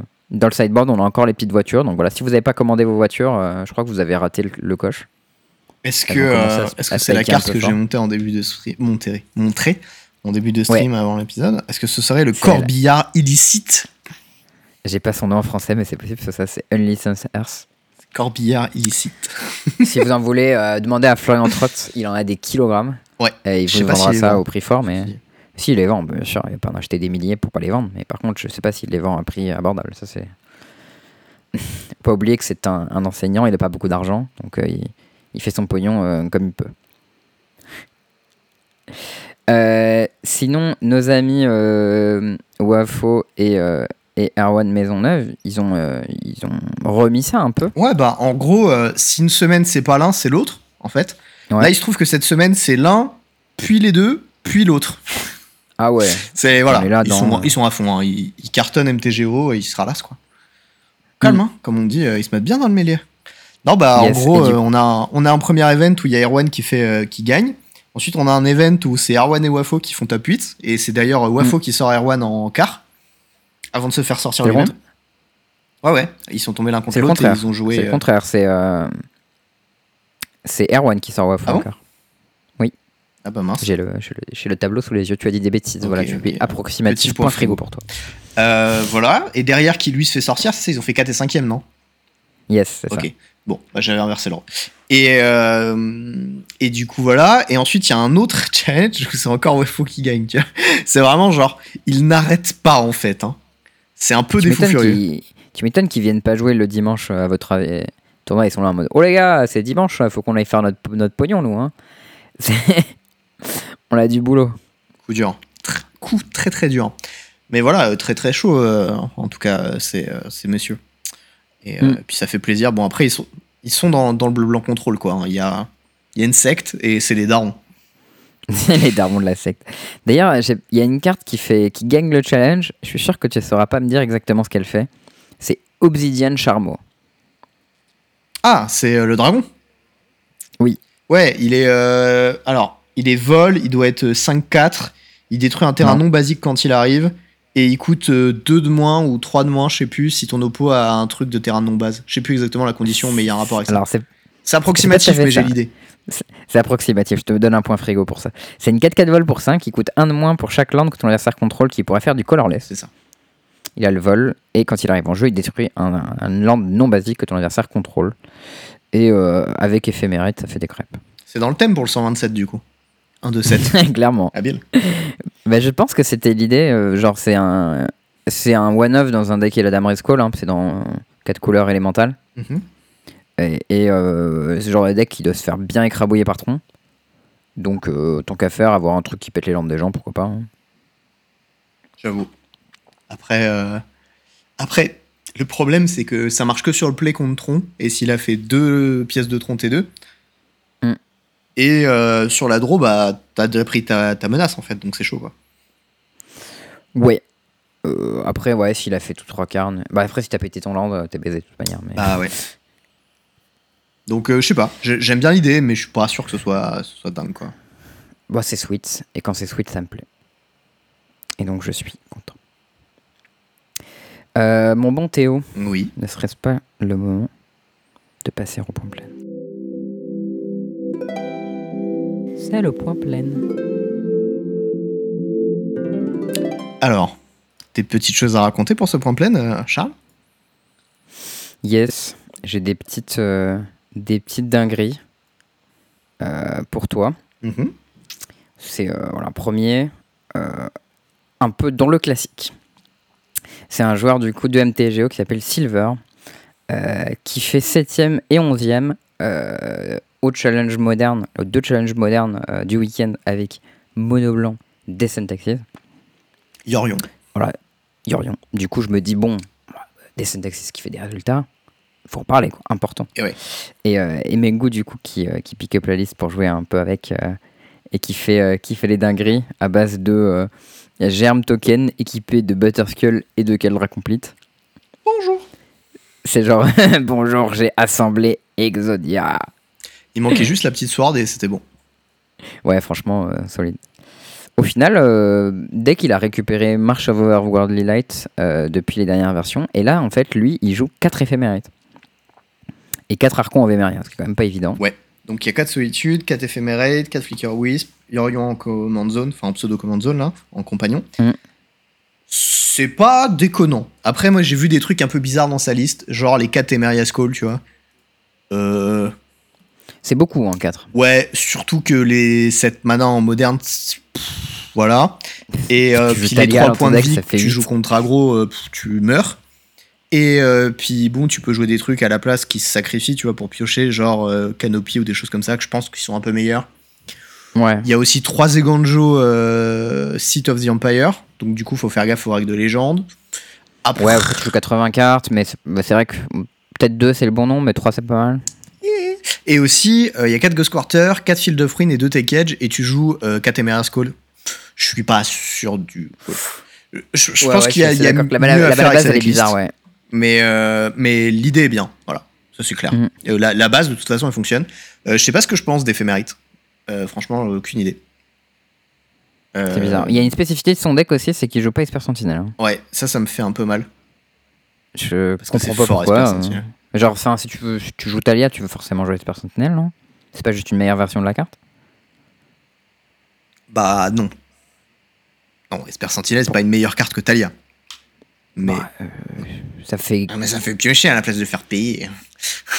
non, mais globalement, ça fait à peu près la même chose et ça coûte un de moins. quoi. Non, parce que c'est si moins Si tu restrictif. l'équipes d'un truc, si tu l'équipes d'un truc qui la pump, c'est la teuf. C'est moins restrictif, le body est moins bien. euh, ça empêche pas en fait des, des plans de jeu entiers. Enfin, c'est quand même vachement différent, tu vois, comme, comme truc. Ouais, après je suis d'accord, il y a des trucs genre par exemple contre Living End, ton oppo il pioche deux, il s'en fout. Enfin, il te laisse piocher deux, il s'en fout.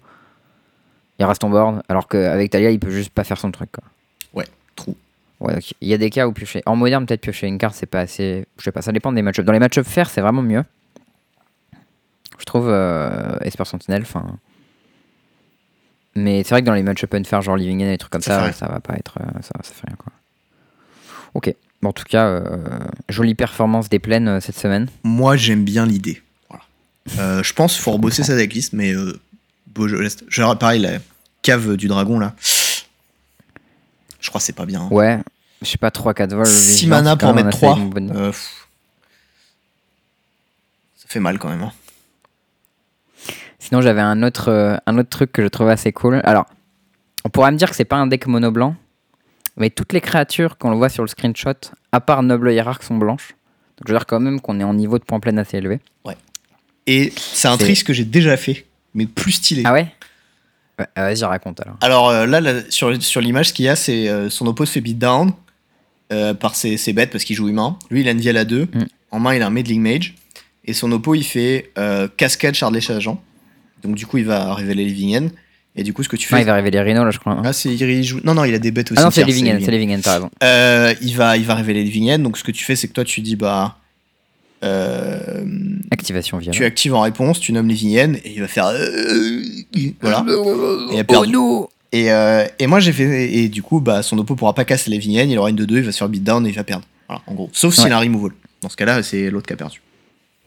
Euh, bref, et en fait, il y a euh, c'était à Prague, au GP de Prague, Mm. où j'ai joué contre un mec qui jouait bleu-blanc contrôle. Et Ouais. il se trouve que ce petit coquin dans son deck, il y avait un of Il jouait Terminus. Terminus. Terminus, oh là là. Et en fait, tu peux répondre au trigger de miracle. Tout à fait. Et du coup, moi j'avais une vie à la 2. Mon oppo il a fait miracle. Pour un, je le joue, j'ai fait attends, trigger, j'ai une réponse.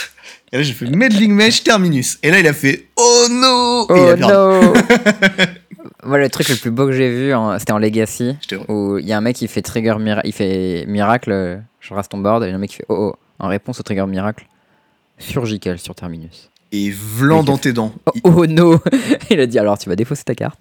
Non, tu vas No. l'exiler, c'est pire. C'est ciao, ça part, tu vois. Ça dégage. genre oh mon dieu, quelle violence. Voilà, et euh, du coup, il y a quelques listes qui essayent euh, humain avec euh, Extraction Specialist, qui est du coup ce fameux 3 de lifelink qui remonte à nos drops. Euh, et au final, je pense que c'est pas forcément si mal. hein. C'est vrai que dans humain, il y a pas mal de drops utilitaires comme euh, Meddling Mage ou Talia, où euh, bon, ils sont de 2 et s'ils attaquent pas, c'est pas très grave, tu vois. Ouais. Et euh, leur effet, il est plutôt cool, donc euh, j'aime bien l'idée. Je pense qu'il faudrait essayer un petit peu les petits humains. Je pense que c'est pas hyper viable en ce moment, mais voilà, c'est cool. Ça fait plaisir. Ouais, je pense que. Esper Sentinel plus Talia, c'est fort contre UR Mortale. Voilà, c'est mon avis. Très bien. Euh, sinon, euh, en ce qui concerne l'outro, j'ai un petit sujet un petit peu pas très chouette dont je voulais parler, mais c'est une info qui est, euh, qui est passée sur Twitter, que les gens voulaient faire remonter à Wizard, etc. Et genre, apparemment, Wizard s'en fout un peu, donc je pense que c'est important de faire passer le message. Est-ce que ça parle de temps- Covid? Non. Ah, c'est pas celui-là. parle- non, ça parle de, euh, de l'open en draft, etc., la façon dont c'est fait. Euh, en gros, il y a des gens qui se sont rendus compte, il y a un mec qui a fait un, un tweet longueur, je vous mettrai le, le lien en description, où en gros il explique que euh, il s'est rendu compte que pendant la- l'Arena Open, euh, c'était possible de stacker ton pod en fait, Avec les gens que tu veux. draft. C'est ça, avec les Il gens que tu veux. en fait, en même temps, c'est ça? En gros, ouais, il explique la méthode. Il, il dit que, en fait, au moment de l'Arena Open, il y a euh, des queues qui sont un peu longues. Du coup, tu peux facilement queue avec tes potes. et euh, complètement fixer le draft en mode bon, bah, moi je prends les cartes bleues, je te passe les cartes rouges, machin, etc. Attends, Et, quoi? euh, Ah mais attends, c'est absolument débile, c'est pire que ça. C'est-à-dire que tu peux tag du draft traditionnel et tomber avec les mecs qui tag pour l'arena day 2. Oui, oui, c'est ça. C'est-à-dire que toi, tu joues rien. Donc, par exemple, tu fais ton, ton draft normal. Mais lui, par contre, il joue euh, paie. 10 000 balles, tu vois. Donc, tu, fais, tu lui fides à mort. Et tu peux stacker ton pod avec euh, que des gens qui ne jouent rien et une personne qui joue l'Arena Open ou deux, tu vois. Et euh, du coup, tu lui fais un draft de gigaport, il défonce tout le monde et il gagne euh, 2500 dollars, tu vois. Mais c'est absolument con. En plus, c'est marrant parce que ça, ça m'a traversé l'esprit un moment. Et je me suis dit, ça se trouve, ils ont pas assez de monde dans l'arena open au day 2 du draft. Et du coup, ils balancent soit des bots, soit des joueurs d'autres trucs. Et je me suis dit, non, quand même, ce serait vraiment hyper con de faire ça. Parce que, bah, justement, tu pourrais tricher de ouf. Et ils sont assez cons pour faire ça. Putain. Ouais, après, en même Ah, temps, ça s'il le faisait pas. Ouf En vrai, je, je- enfin, c'est un problème, mais je sais pas quelle est la solution parce que s'il le faisait pas, peut-être qu'il y aurait des gens qui pourraient juste pas drafter en fait, ou qui auraient des queues de une heure, deux heures. euh, Peut-être qu'il faudrait réduire la fenêtre de jeu pour être sûr que les gens draftent en même temps, etc. Enfin, je sais pas trop, mais là actuellement, c'est assez gênant la façon dont c'est, donc je pense que c'est important de faire passer le sujet. que, c'est- c'est bah, pas juste gênant, hein, c'est genre euh, collusion, triche, euh, genre qui est open bar, quoi. Ouais, Enfin, open bar pour 2500 balles, euh, ça fait très mal au cul quand même. ouais, c'est clair. Bah, genre, euh, tu peux payer euh, 20 balles de gemmes pour faire euh, 15 5 drafts niqués nuls, tu vois, histoire de gagner 2000 balles derrière. hein. Oui. Parce que bah, si le mec il a drafté avec des gens qui jouaient sa vie et toi t'as drafté avec des gens qui t'ont full fit dans le meilleur archétype euh, en te donnant toutes les rares pick 12, enfin, crois-moi, t'es bien quoi.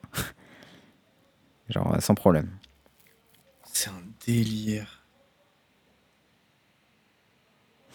Ouais, donc euh, voilà. Euh, sujet un peu chiant, n'hésitez pas à retweeter pour, euh, pour faire passer euh, le message à Wizard qu'il y a des trucs qui sont assez importants, comme par exemple fixer le logiciel quand il y a des problèmes de collusion. Tu veux dire Voilà. le logiciel où il y a toujours pas de mode spectateur depuis qu'il est sorti et le logiciel où il y a toujours des bugs qui font que des fois ça te nique un tournoi entier? Oui, oui. D'accord. Ok, je voulais être sûr. Voilà, c'était juste. voilà, bon, sinon, dans un registre un peu plus sympa, euh, un play élégant que j'ai vu passer de notre ami euh, Mason, Clark. Euh, je sais pas si c'est lui qui l'a vu ou lui qui l'a fait et l'a vu en, face. Mais en gros, je crois que c'est en Legacy, mais je suis pas sûr si ça peut être en Legacy ou en moderne. Mais en tout cas, il a un Murktide Région 8-8 sur table. Et son adversaire, il fait Run Fool. Donc c'est genre l'adversaire ciblé sacrifie une créature avec le vol. Et là il fait attends, en réponse, dress down. Je suis en mode oh Le meurtrier de région il perd le vol. C'est dommage parce que euh, s'il y avait un autre, enfin il y avait un moyen pour que ce soit unilatéral le dress down. Ah ouais non parce que c'est target opponent ça marchait pas, c'est pas sacrifice. Non bah non non Ouais. du coup c'est rigolo. Par contre il perd ses constructs quoi. Ouais, bon il a une carte 1-1 qu'il a probablement volé avec un arc méchant. Et puis en face il a l'air d'avoir une Caldra complete ou je sais pas quoi là. Euh, Ouais, bon ça faudra encore la gérer. Mais bon euh, voilà. le fait d'esquiver un run à full avec un dress down, je trouve ça joli. Oui je suis d'accord c'est beau, c'est beau jeu. J'avais pas vu ça depuis longtemps. Euh, un autre truc que j'avais pas vu depuis longtemps, ou même j'avais jamais vu, je crois, bah, c'est la carte Chains of Mephistopheles en action en fait. Alors c'est pas drôle. C'est une, c'est une vraiment carte pas qui est légale. Une carte qui est légale en Legacy, mais Trop mais, cher pour être joué en papier. Comme euh, Bazar Écoute, cher, Baghdad, euh, comme euh, des trucs comme ça. C'est pas vraiment le même prix, mais c'est pas loin, quoi. Ouais, c'est euh, c'est, euh, 800 balles quoi, un truc comme ça. Je crois que c'est plus. Tant que c'est plus. Je crois que c'est Bah, plutôt en 1005, dollars, en fait. Mais... En dollars c'est 1500, mais en euros c'est bon. bah, c'est une carte Legends vieille, hyper chère, machin. Réserve à 10, mais hein, du coup, connais. Ah Ouais, c'est ça. Est-ce que tu sais euh, comment ça marche exactement? Euh, je... enfin, en fait, je l'ai lu une fois. Et, euh, et la conclusion, c'était fait chier, c'est les vieux wordings à la Animate Dead et ça me gonfle. Tu as raison. En Euh, gros, ta, tranche de prix, c'est plutôt dans les 650-700. C'est ça. En gros, ce qu'il faut savoir, c'est que c'est un peu comme un effet Narset en mode tu peux pas tu peux piocher une carte par tour, Mais c'est un autre effet à la place. mais c'est beaucoup plus méchant. Euh, en gros, c'est euh, si tu devais piocher, mais que euh, qui est pas la première carte, de ton à la tour. place, tu, c'est ça. À la place, tu défausses puis tu pioches. Et c'est non, c'est pire que ça. C'est-à-dire que c'est la première dans ta draw step du tour. Euh, oui. Donc si tu draw pendant le tour de ton adversaire, ça fonctionne. Enfin, tu, tu, tu, tu te fais baiser. Et si tu draw à ton upkeep, tu te fais baiser aussi. Ah oui. Ah oui, tu te fais baiser beaucoup plus qu'avec un set. Ouais, Oui. tu te fais baiser plus, plus facilement. ça. ok. Et tu prends le tarif. Donc en gros, en, gros la, en fait, la, la première fois, tu dois discard plus de 0. Et si tu peux pas discard parce que tu plus de carte en main, juste tu meules. Voilà, donc en gros, euh, tu peux plus piocher. Mais ça coûte Et que là- deux. Ça coûte que 2, ce qui est vraiment fort. Et du coup, j'ai découvert l'existence d'une carte qui s'appelle Winds of Change. Les vents Qui, du entre autres, changement. Entre autres, d'être euh, un titre, un gros banger de Scorpions, euh, est aussi une carte magique obscure que je ne connaissais pas du tout. Encore une carte de Legends. Est-ce que tu sais ce que ça fait? Alors j'ai sous les yeux donc je peux te la lire. Ça fait pour un mana rouge. D'ailleurs, c'est vraiment peu cher parce que c'est vraiment. euh, c'est un peu. Comment ça s'appelle euh, Roue de la fortune, là? Mais pas vraiment. Euh, donc, en gros, Ouais. chaque joueur shuffle sa main dans son deck. Puis, pioche autant de cartes. C'est ça. Mais alors, du coup, si t'as Chain of Mephistopheles, tu joues ça, Et tu perds tout. eh bah, t'as plus de main, en fait. Bisous. un mana, main twist, tu défausses toute ta main et ensuite tu meules des cartes. Euh, non, tu mélanges et- ta main et ensuite tu meules des cartes. C'est ça. Euh, voilà. Et en gros, du coup, l'idée c'est que c'est un deck, euh, un deck euh, Hollow One en fait en Legacy, euh, qui joue des trucs genre Burning Inquiry et Wings of Change, qui défonce la main adverse. Et en plus, il a une petite spécificité, c'est tout rack.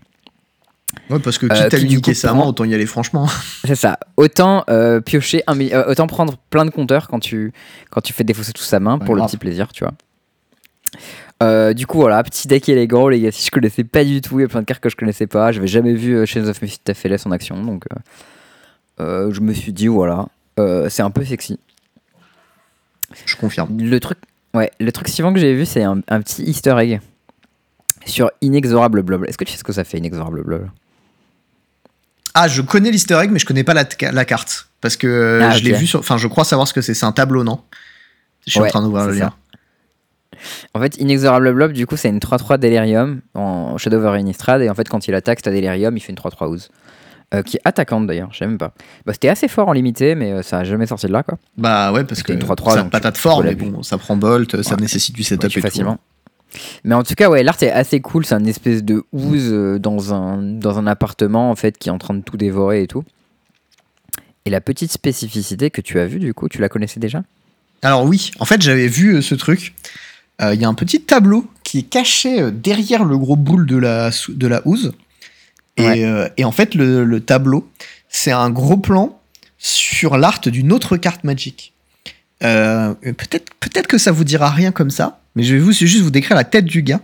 C'est un Ah, gars qui a un- une coiffe un peu particulière, qui se tient la tête et qui est très concentré avec une petite beubare. Ouais. Et, euh, et en fait, ça, ça vous dira peut-être rien.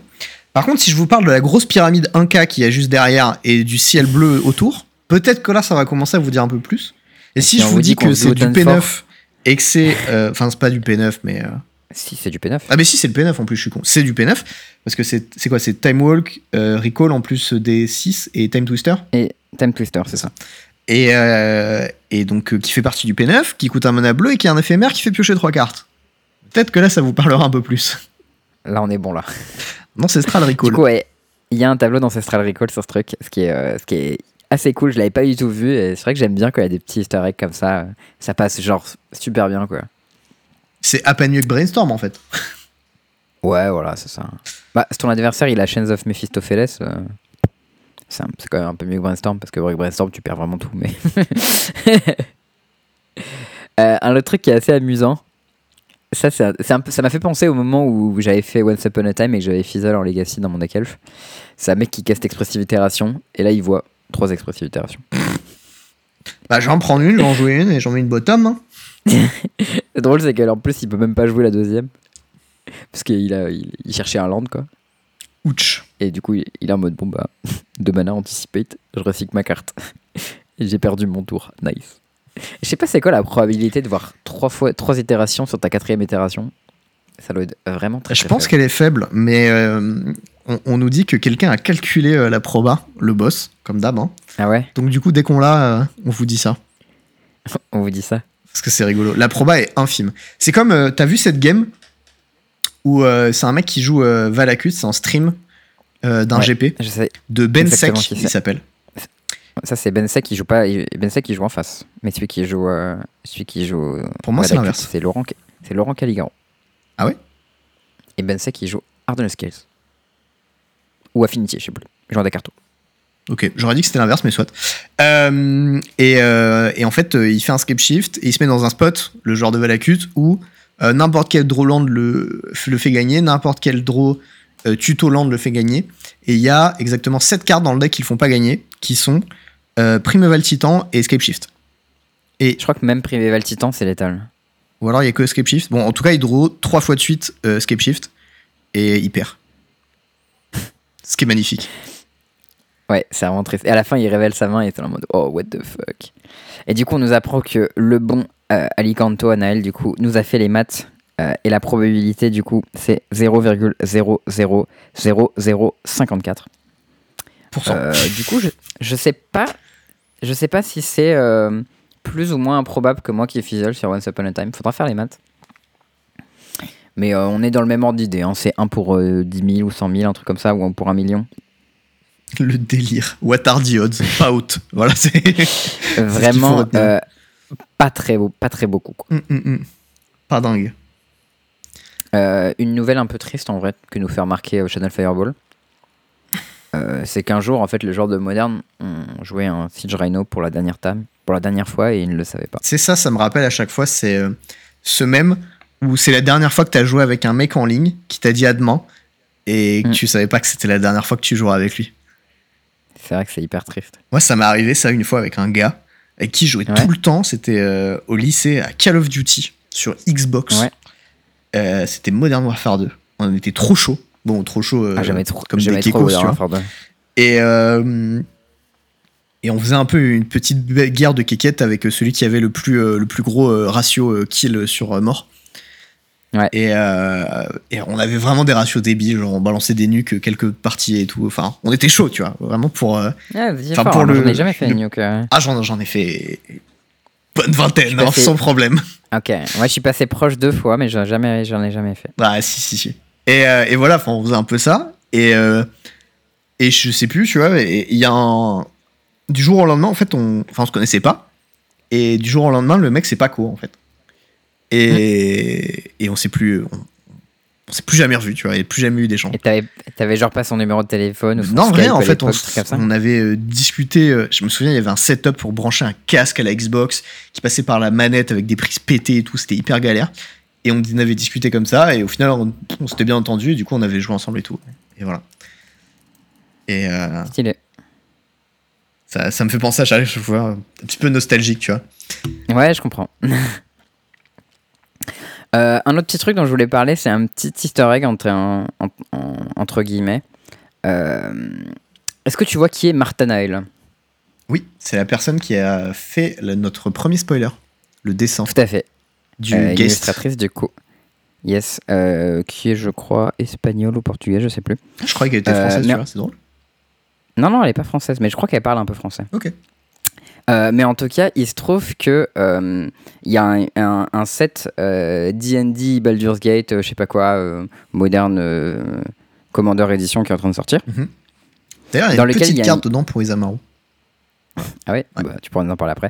Et dedans, il y a, il y a une carte qui s'appelle Tasha the Witch Queen, euh, qui est un Planeswalker qui peut être ton, ton Commander. Et du coup, euh, cette carte a été dessinée euh, en tant... C'est un portrait, en fait, de, euh, de Martha Nael, qui a posé, en fait, euh, du Qui est coup, hyper euh, stylé. Et ouais, déguisée en sorcière de manière euh, vraiment, c'est hyper classe. Et du coup, très belle gosse aussi au passage.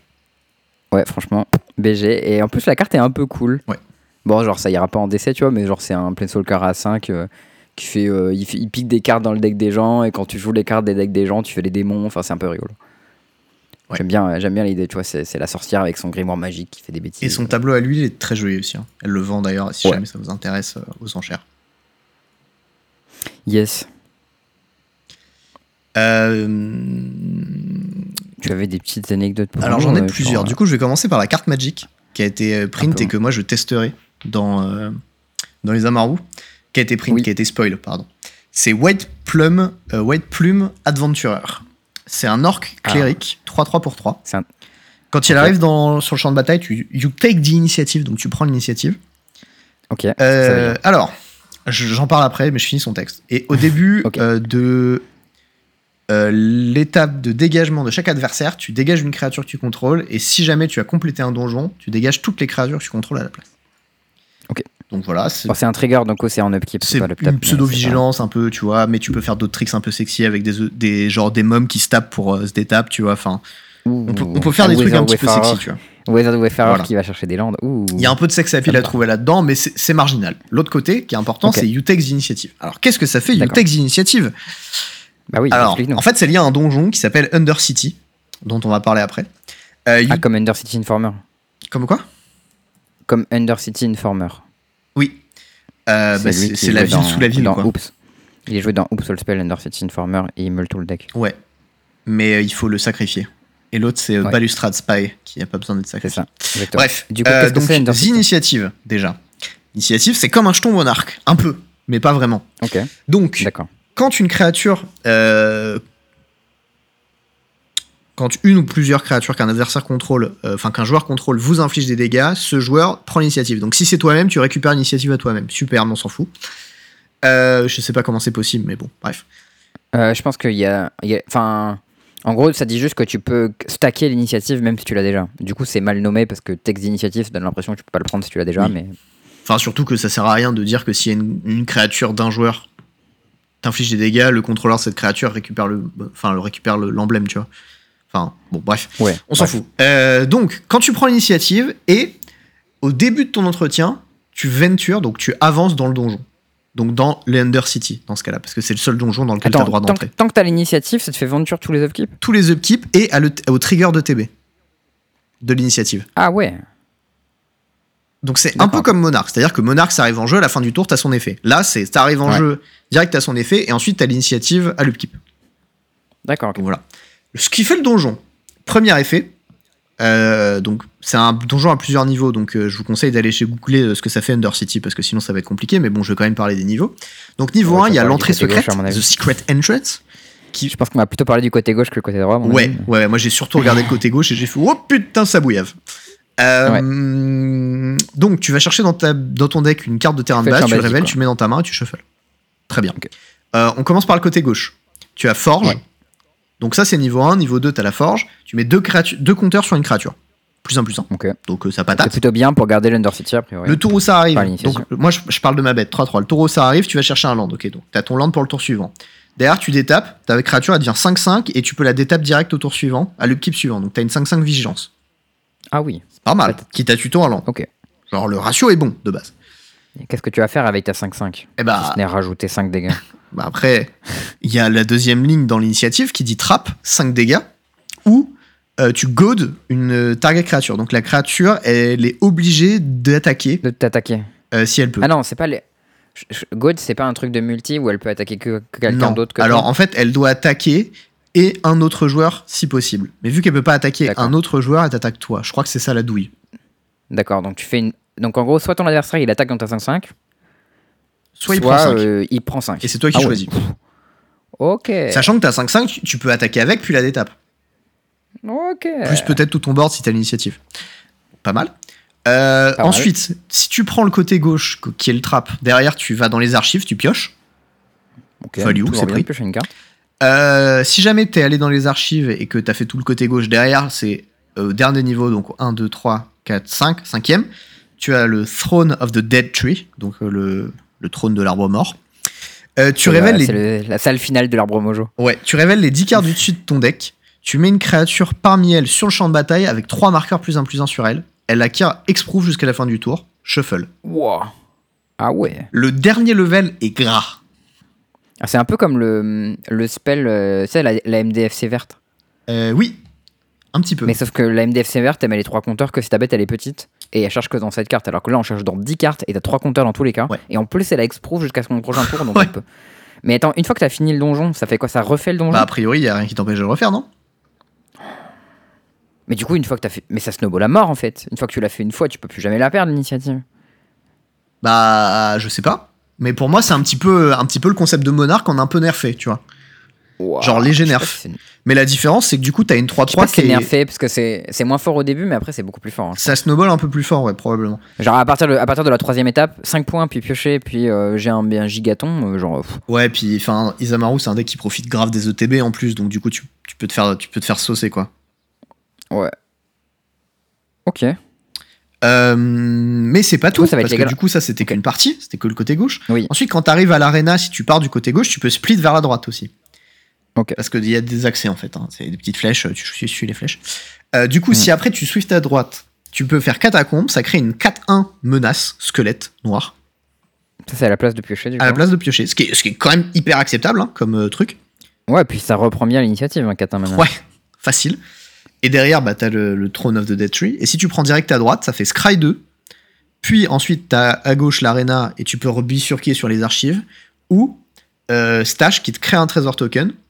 Donc en gros, tu peux faire ok, c'est- Tutoland, Scry 2, trésor, une 4-1, puis euh, Trône de l'arbre mort. Donc t'as as les deux Bon, versions, quoi.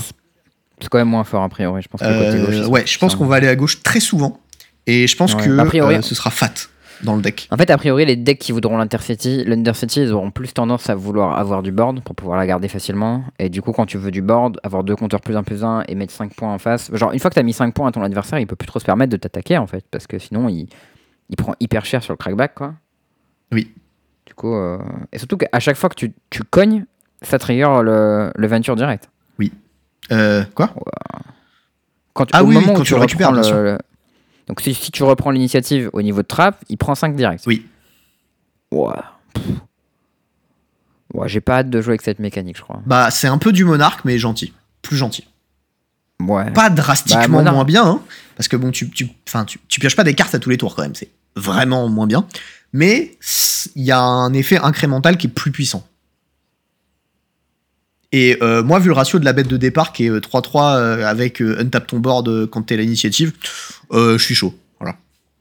Ouais, la, bête, elle est costaud. Ouais, hein. voilà. Clairement, on va la voir en DC, cette bête-là. Euh, Est-ce qu'on la verra en Legacy dans Descent Taxis? Ça me choquerait pas.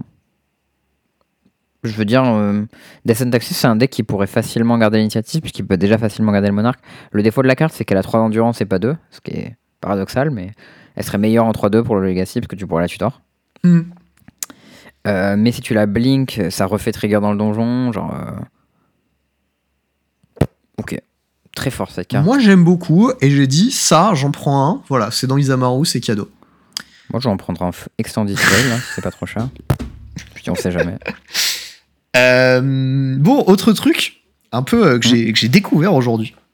Euh, je regardais une, une interview. Alors, il y, a- il y a une chaîne YouTube que j'aime beaucoup, dont j'ai déjà parlé ici, qui est assez intéressante, qui parle de plein de sujets. ça va de géopolitique, il y a de trucs scientifiques, il y a des trucs un peu politiques, etc. qui s'appelle Thinkerview, qui font des longues interviews qui durent deux heures avec des personnes ah oui, qui ils, sont très. ils ont fait beaucoup d'interviews.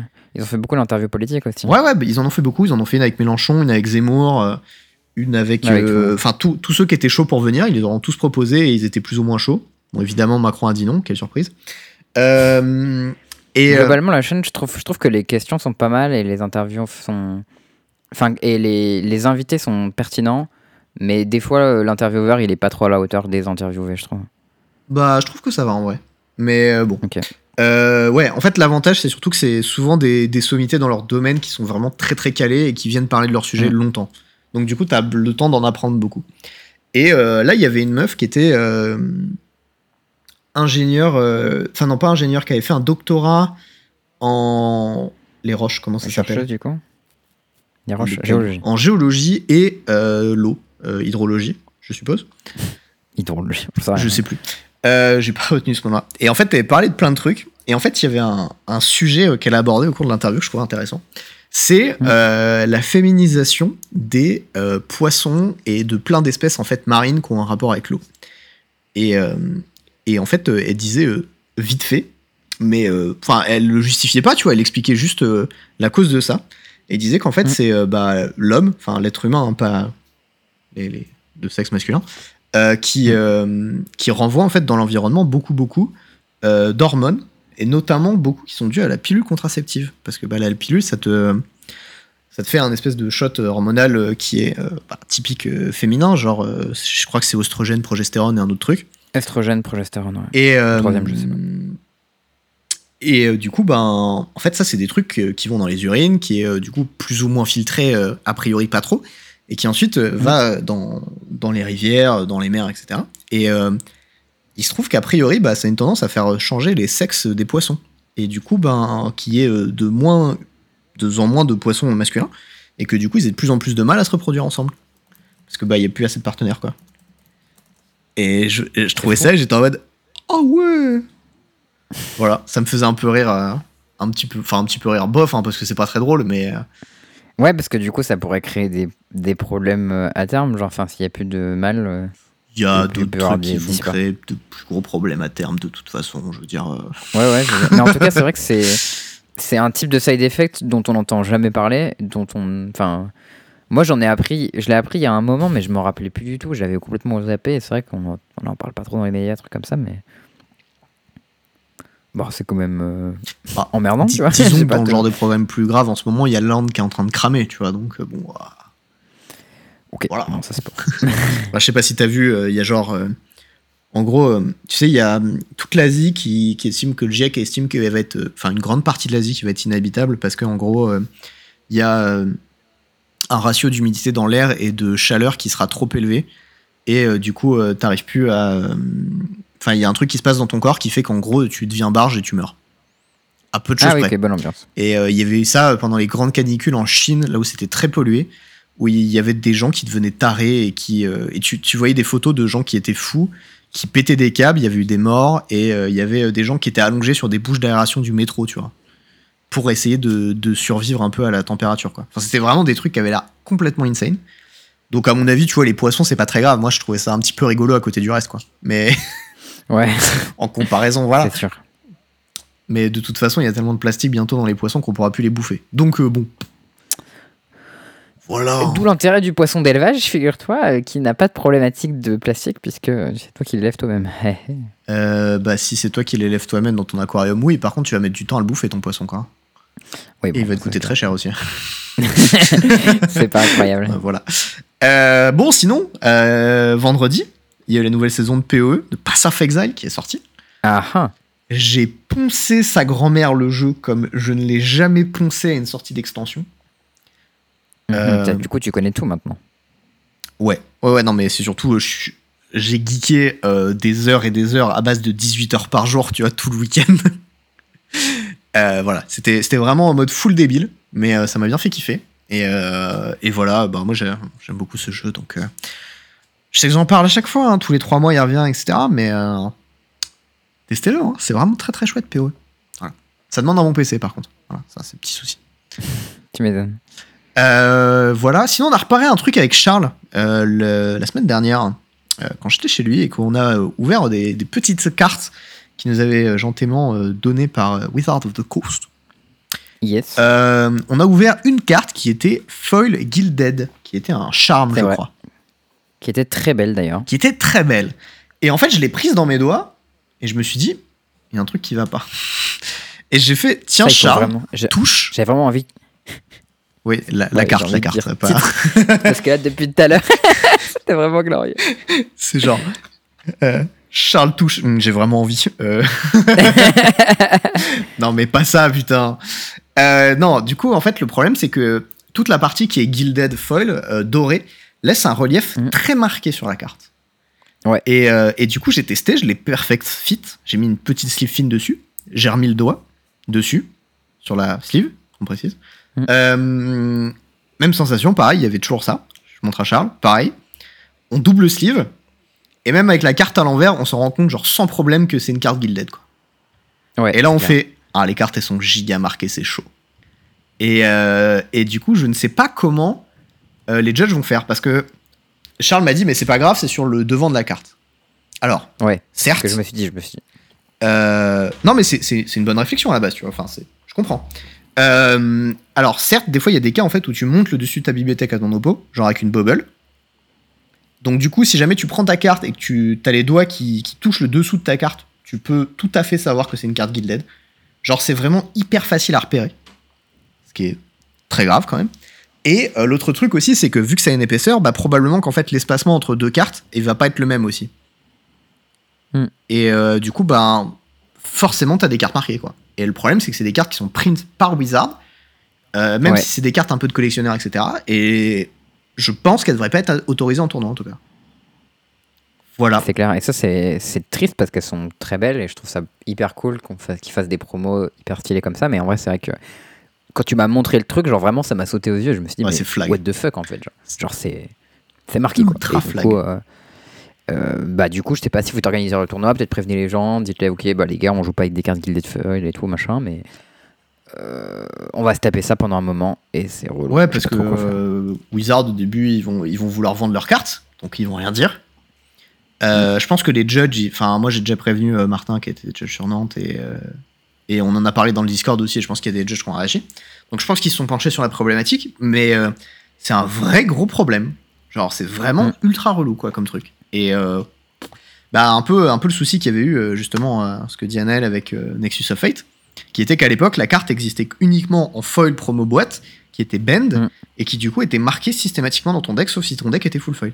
Et du coup, à la place, ils ont mis des montagnes de base, avec marqué Nexus of Fate dessus au marqueur, pour servir de proxy. Et c'était les seuls proxys qui ont jamais été autorisés en tournoi de mémoire, je crois. C'est vrai. Après, moi, j'ai trouvé ça un peu abusé, puisque pour le coup, j'ai joué avec des Nexus of, Fate euh, dans mes decks, et franchement, ils étaient plats, tu vois. Mais après, oui, si c'était seul foil, peut-être que t'arrives à les identifier, hein, c'est possible. Mais genre, si tu joues avec- un peu avec des foils, c'était pas marqué, quoi. Enfin, tu pourrais en avoir en bon état, quoi. Voilà. Mais là, pour le coup, genre, c'est c'est pas possible, tu vois. Même si ton deck il est full foil, c'est quand même marqué. Ça, c'est gênant. Enfin, que t'aies un deck full guild foil, ça n'existe pas. Enfin, C'est gênant. C'est la merde. voilà, euh, dommage. Parce que ça, c'est euh, un peu l'échec du contrôle qualité quand même. Bon, on sait que. On sait que, genre. euh, Enfin, on sait- on s'en rend compte en fait en tant que joueur que. euh, que euh, il y a. euh, bah, en fait, qu'il y a une baisse à ce niveau-là, que ce soit au niveau des foils, que ce soit au niveau du qualité du papier utilisé, des misprints qui sont de plus en plus fréquents. Enfin, il y, a- une baisse du contrôle, euh, du contrôle qualité. Et, euh, et ça, typiquement, ça, c'est- en plus du problème de contrôle qualité, ça, c'est un problème d'erreur de design au niveau des cartes, quoi. Et tu sens Mm. que l'investissement que Wizard met dans leurs produits réduit alors que les prix augmentent. Euh, D'ailleurs, il y a une nouvelle augmentation des prix euh, qui arrive hein, sur euh, les produits Wizard. Pff, ça fait un peu mal au cul quand même, hein, faut le dire. hein. je sais pas, moi, j'achète pas de produits. C'est les Ouais, que de mais- manière générale, ça fait tout augmenter, c'est un peu chiant. Mais en fait, il y a tout qui augmente et la qualité baisse. Tu fais. pff, un peu les gens pour des Après, quoi. moi, toute manière, les trucs genre euh, les vidandes et les machins comme ça et les cartes de rétabli, ça augmente de toute manière, même sans que ce soit la faute de Wizard. Moi, j'ai l'habitude d'avoir les trucs qui augmentent, mais c'est vrai que c'est chiant que les trucs nouveaux augmentent aussi. quoi. Voilà. On avait envie de. Enfin, moi, j'avais envie de, de râler un peu. Et, Un petit euh, vent. Que serait un bon épisode du podcast sans un petit vent à la fin? Bah ouais, mais. En fait, le problème, c'est que, genre, franchement, je trouve que le design des cartes et tout, c'est bien. Genre, euh, ils, ils font des trucs vraiment chouettes et c'est dommage que euh, qu'il y ait ça qui. qui vienne un peu tâcher ça, quoi. Le, le tableau. Ouais, je suis assez d'accord Voilà. avec toi. Donc, euh, quoi qu'a priori, le dernier set de limité, ils l'ont un peu chié, quand même. Parce qu'il paraît que vraiment, Bant, euh, c'est vraiment au-dessus à des lieux, quoi. Donc, euh, Ouais, ouais, ça j'ai pas mal joué. En gros, t'as deux stratégies possibles soit tu joues bande, soit tu joues base bleu-noir. Mais tous les autres trucs, euh, il faut que. tu- En fait, si tu joues autre chose que ça, il faut que ce soit guidé par tes unco et tes rares.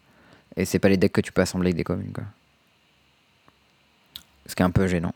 Voilà. Bon, après, euh, des petits, des petits ratés dans les sets, ça arrive. Hein. S'ils nous en font un tous les 5 ans, euh, tranquille, vous avez le droit, tu vois. Genre. Ouais, après, voilà, moi je trouve que le gameplay est plutôt ok. Donc, euh, Oui, oui, mais en termes de draft, euh, c'est un peu compliqué de forcer des couleurs, quoi. A priori, le rouge est Ouais. absolument injouable, Ouais. tu vois, typiquement. donc, euh. Ouais, ouais, le rouge, tu peux le splasher, mais genre, tu peux pas jouer rouge en couleur principale. hein. Genre, même les rares et les unco, elles sont pas ouf, mais.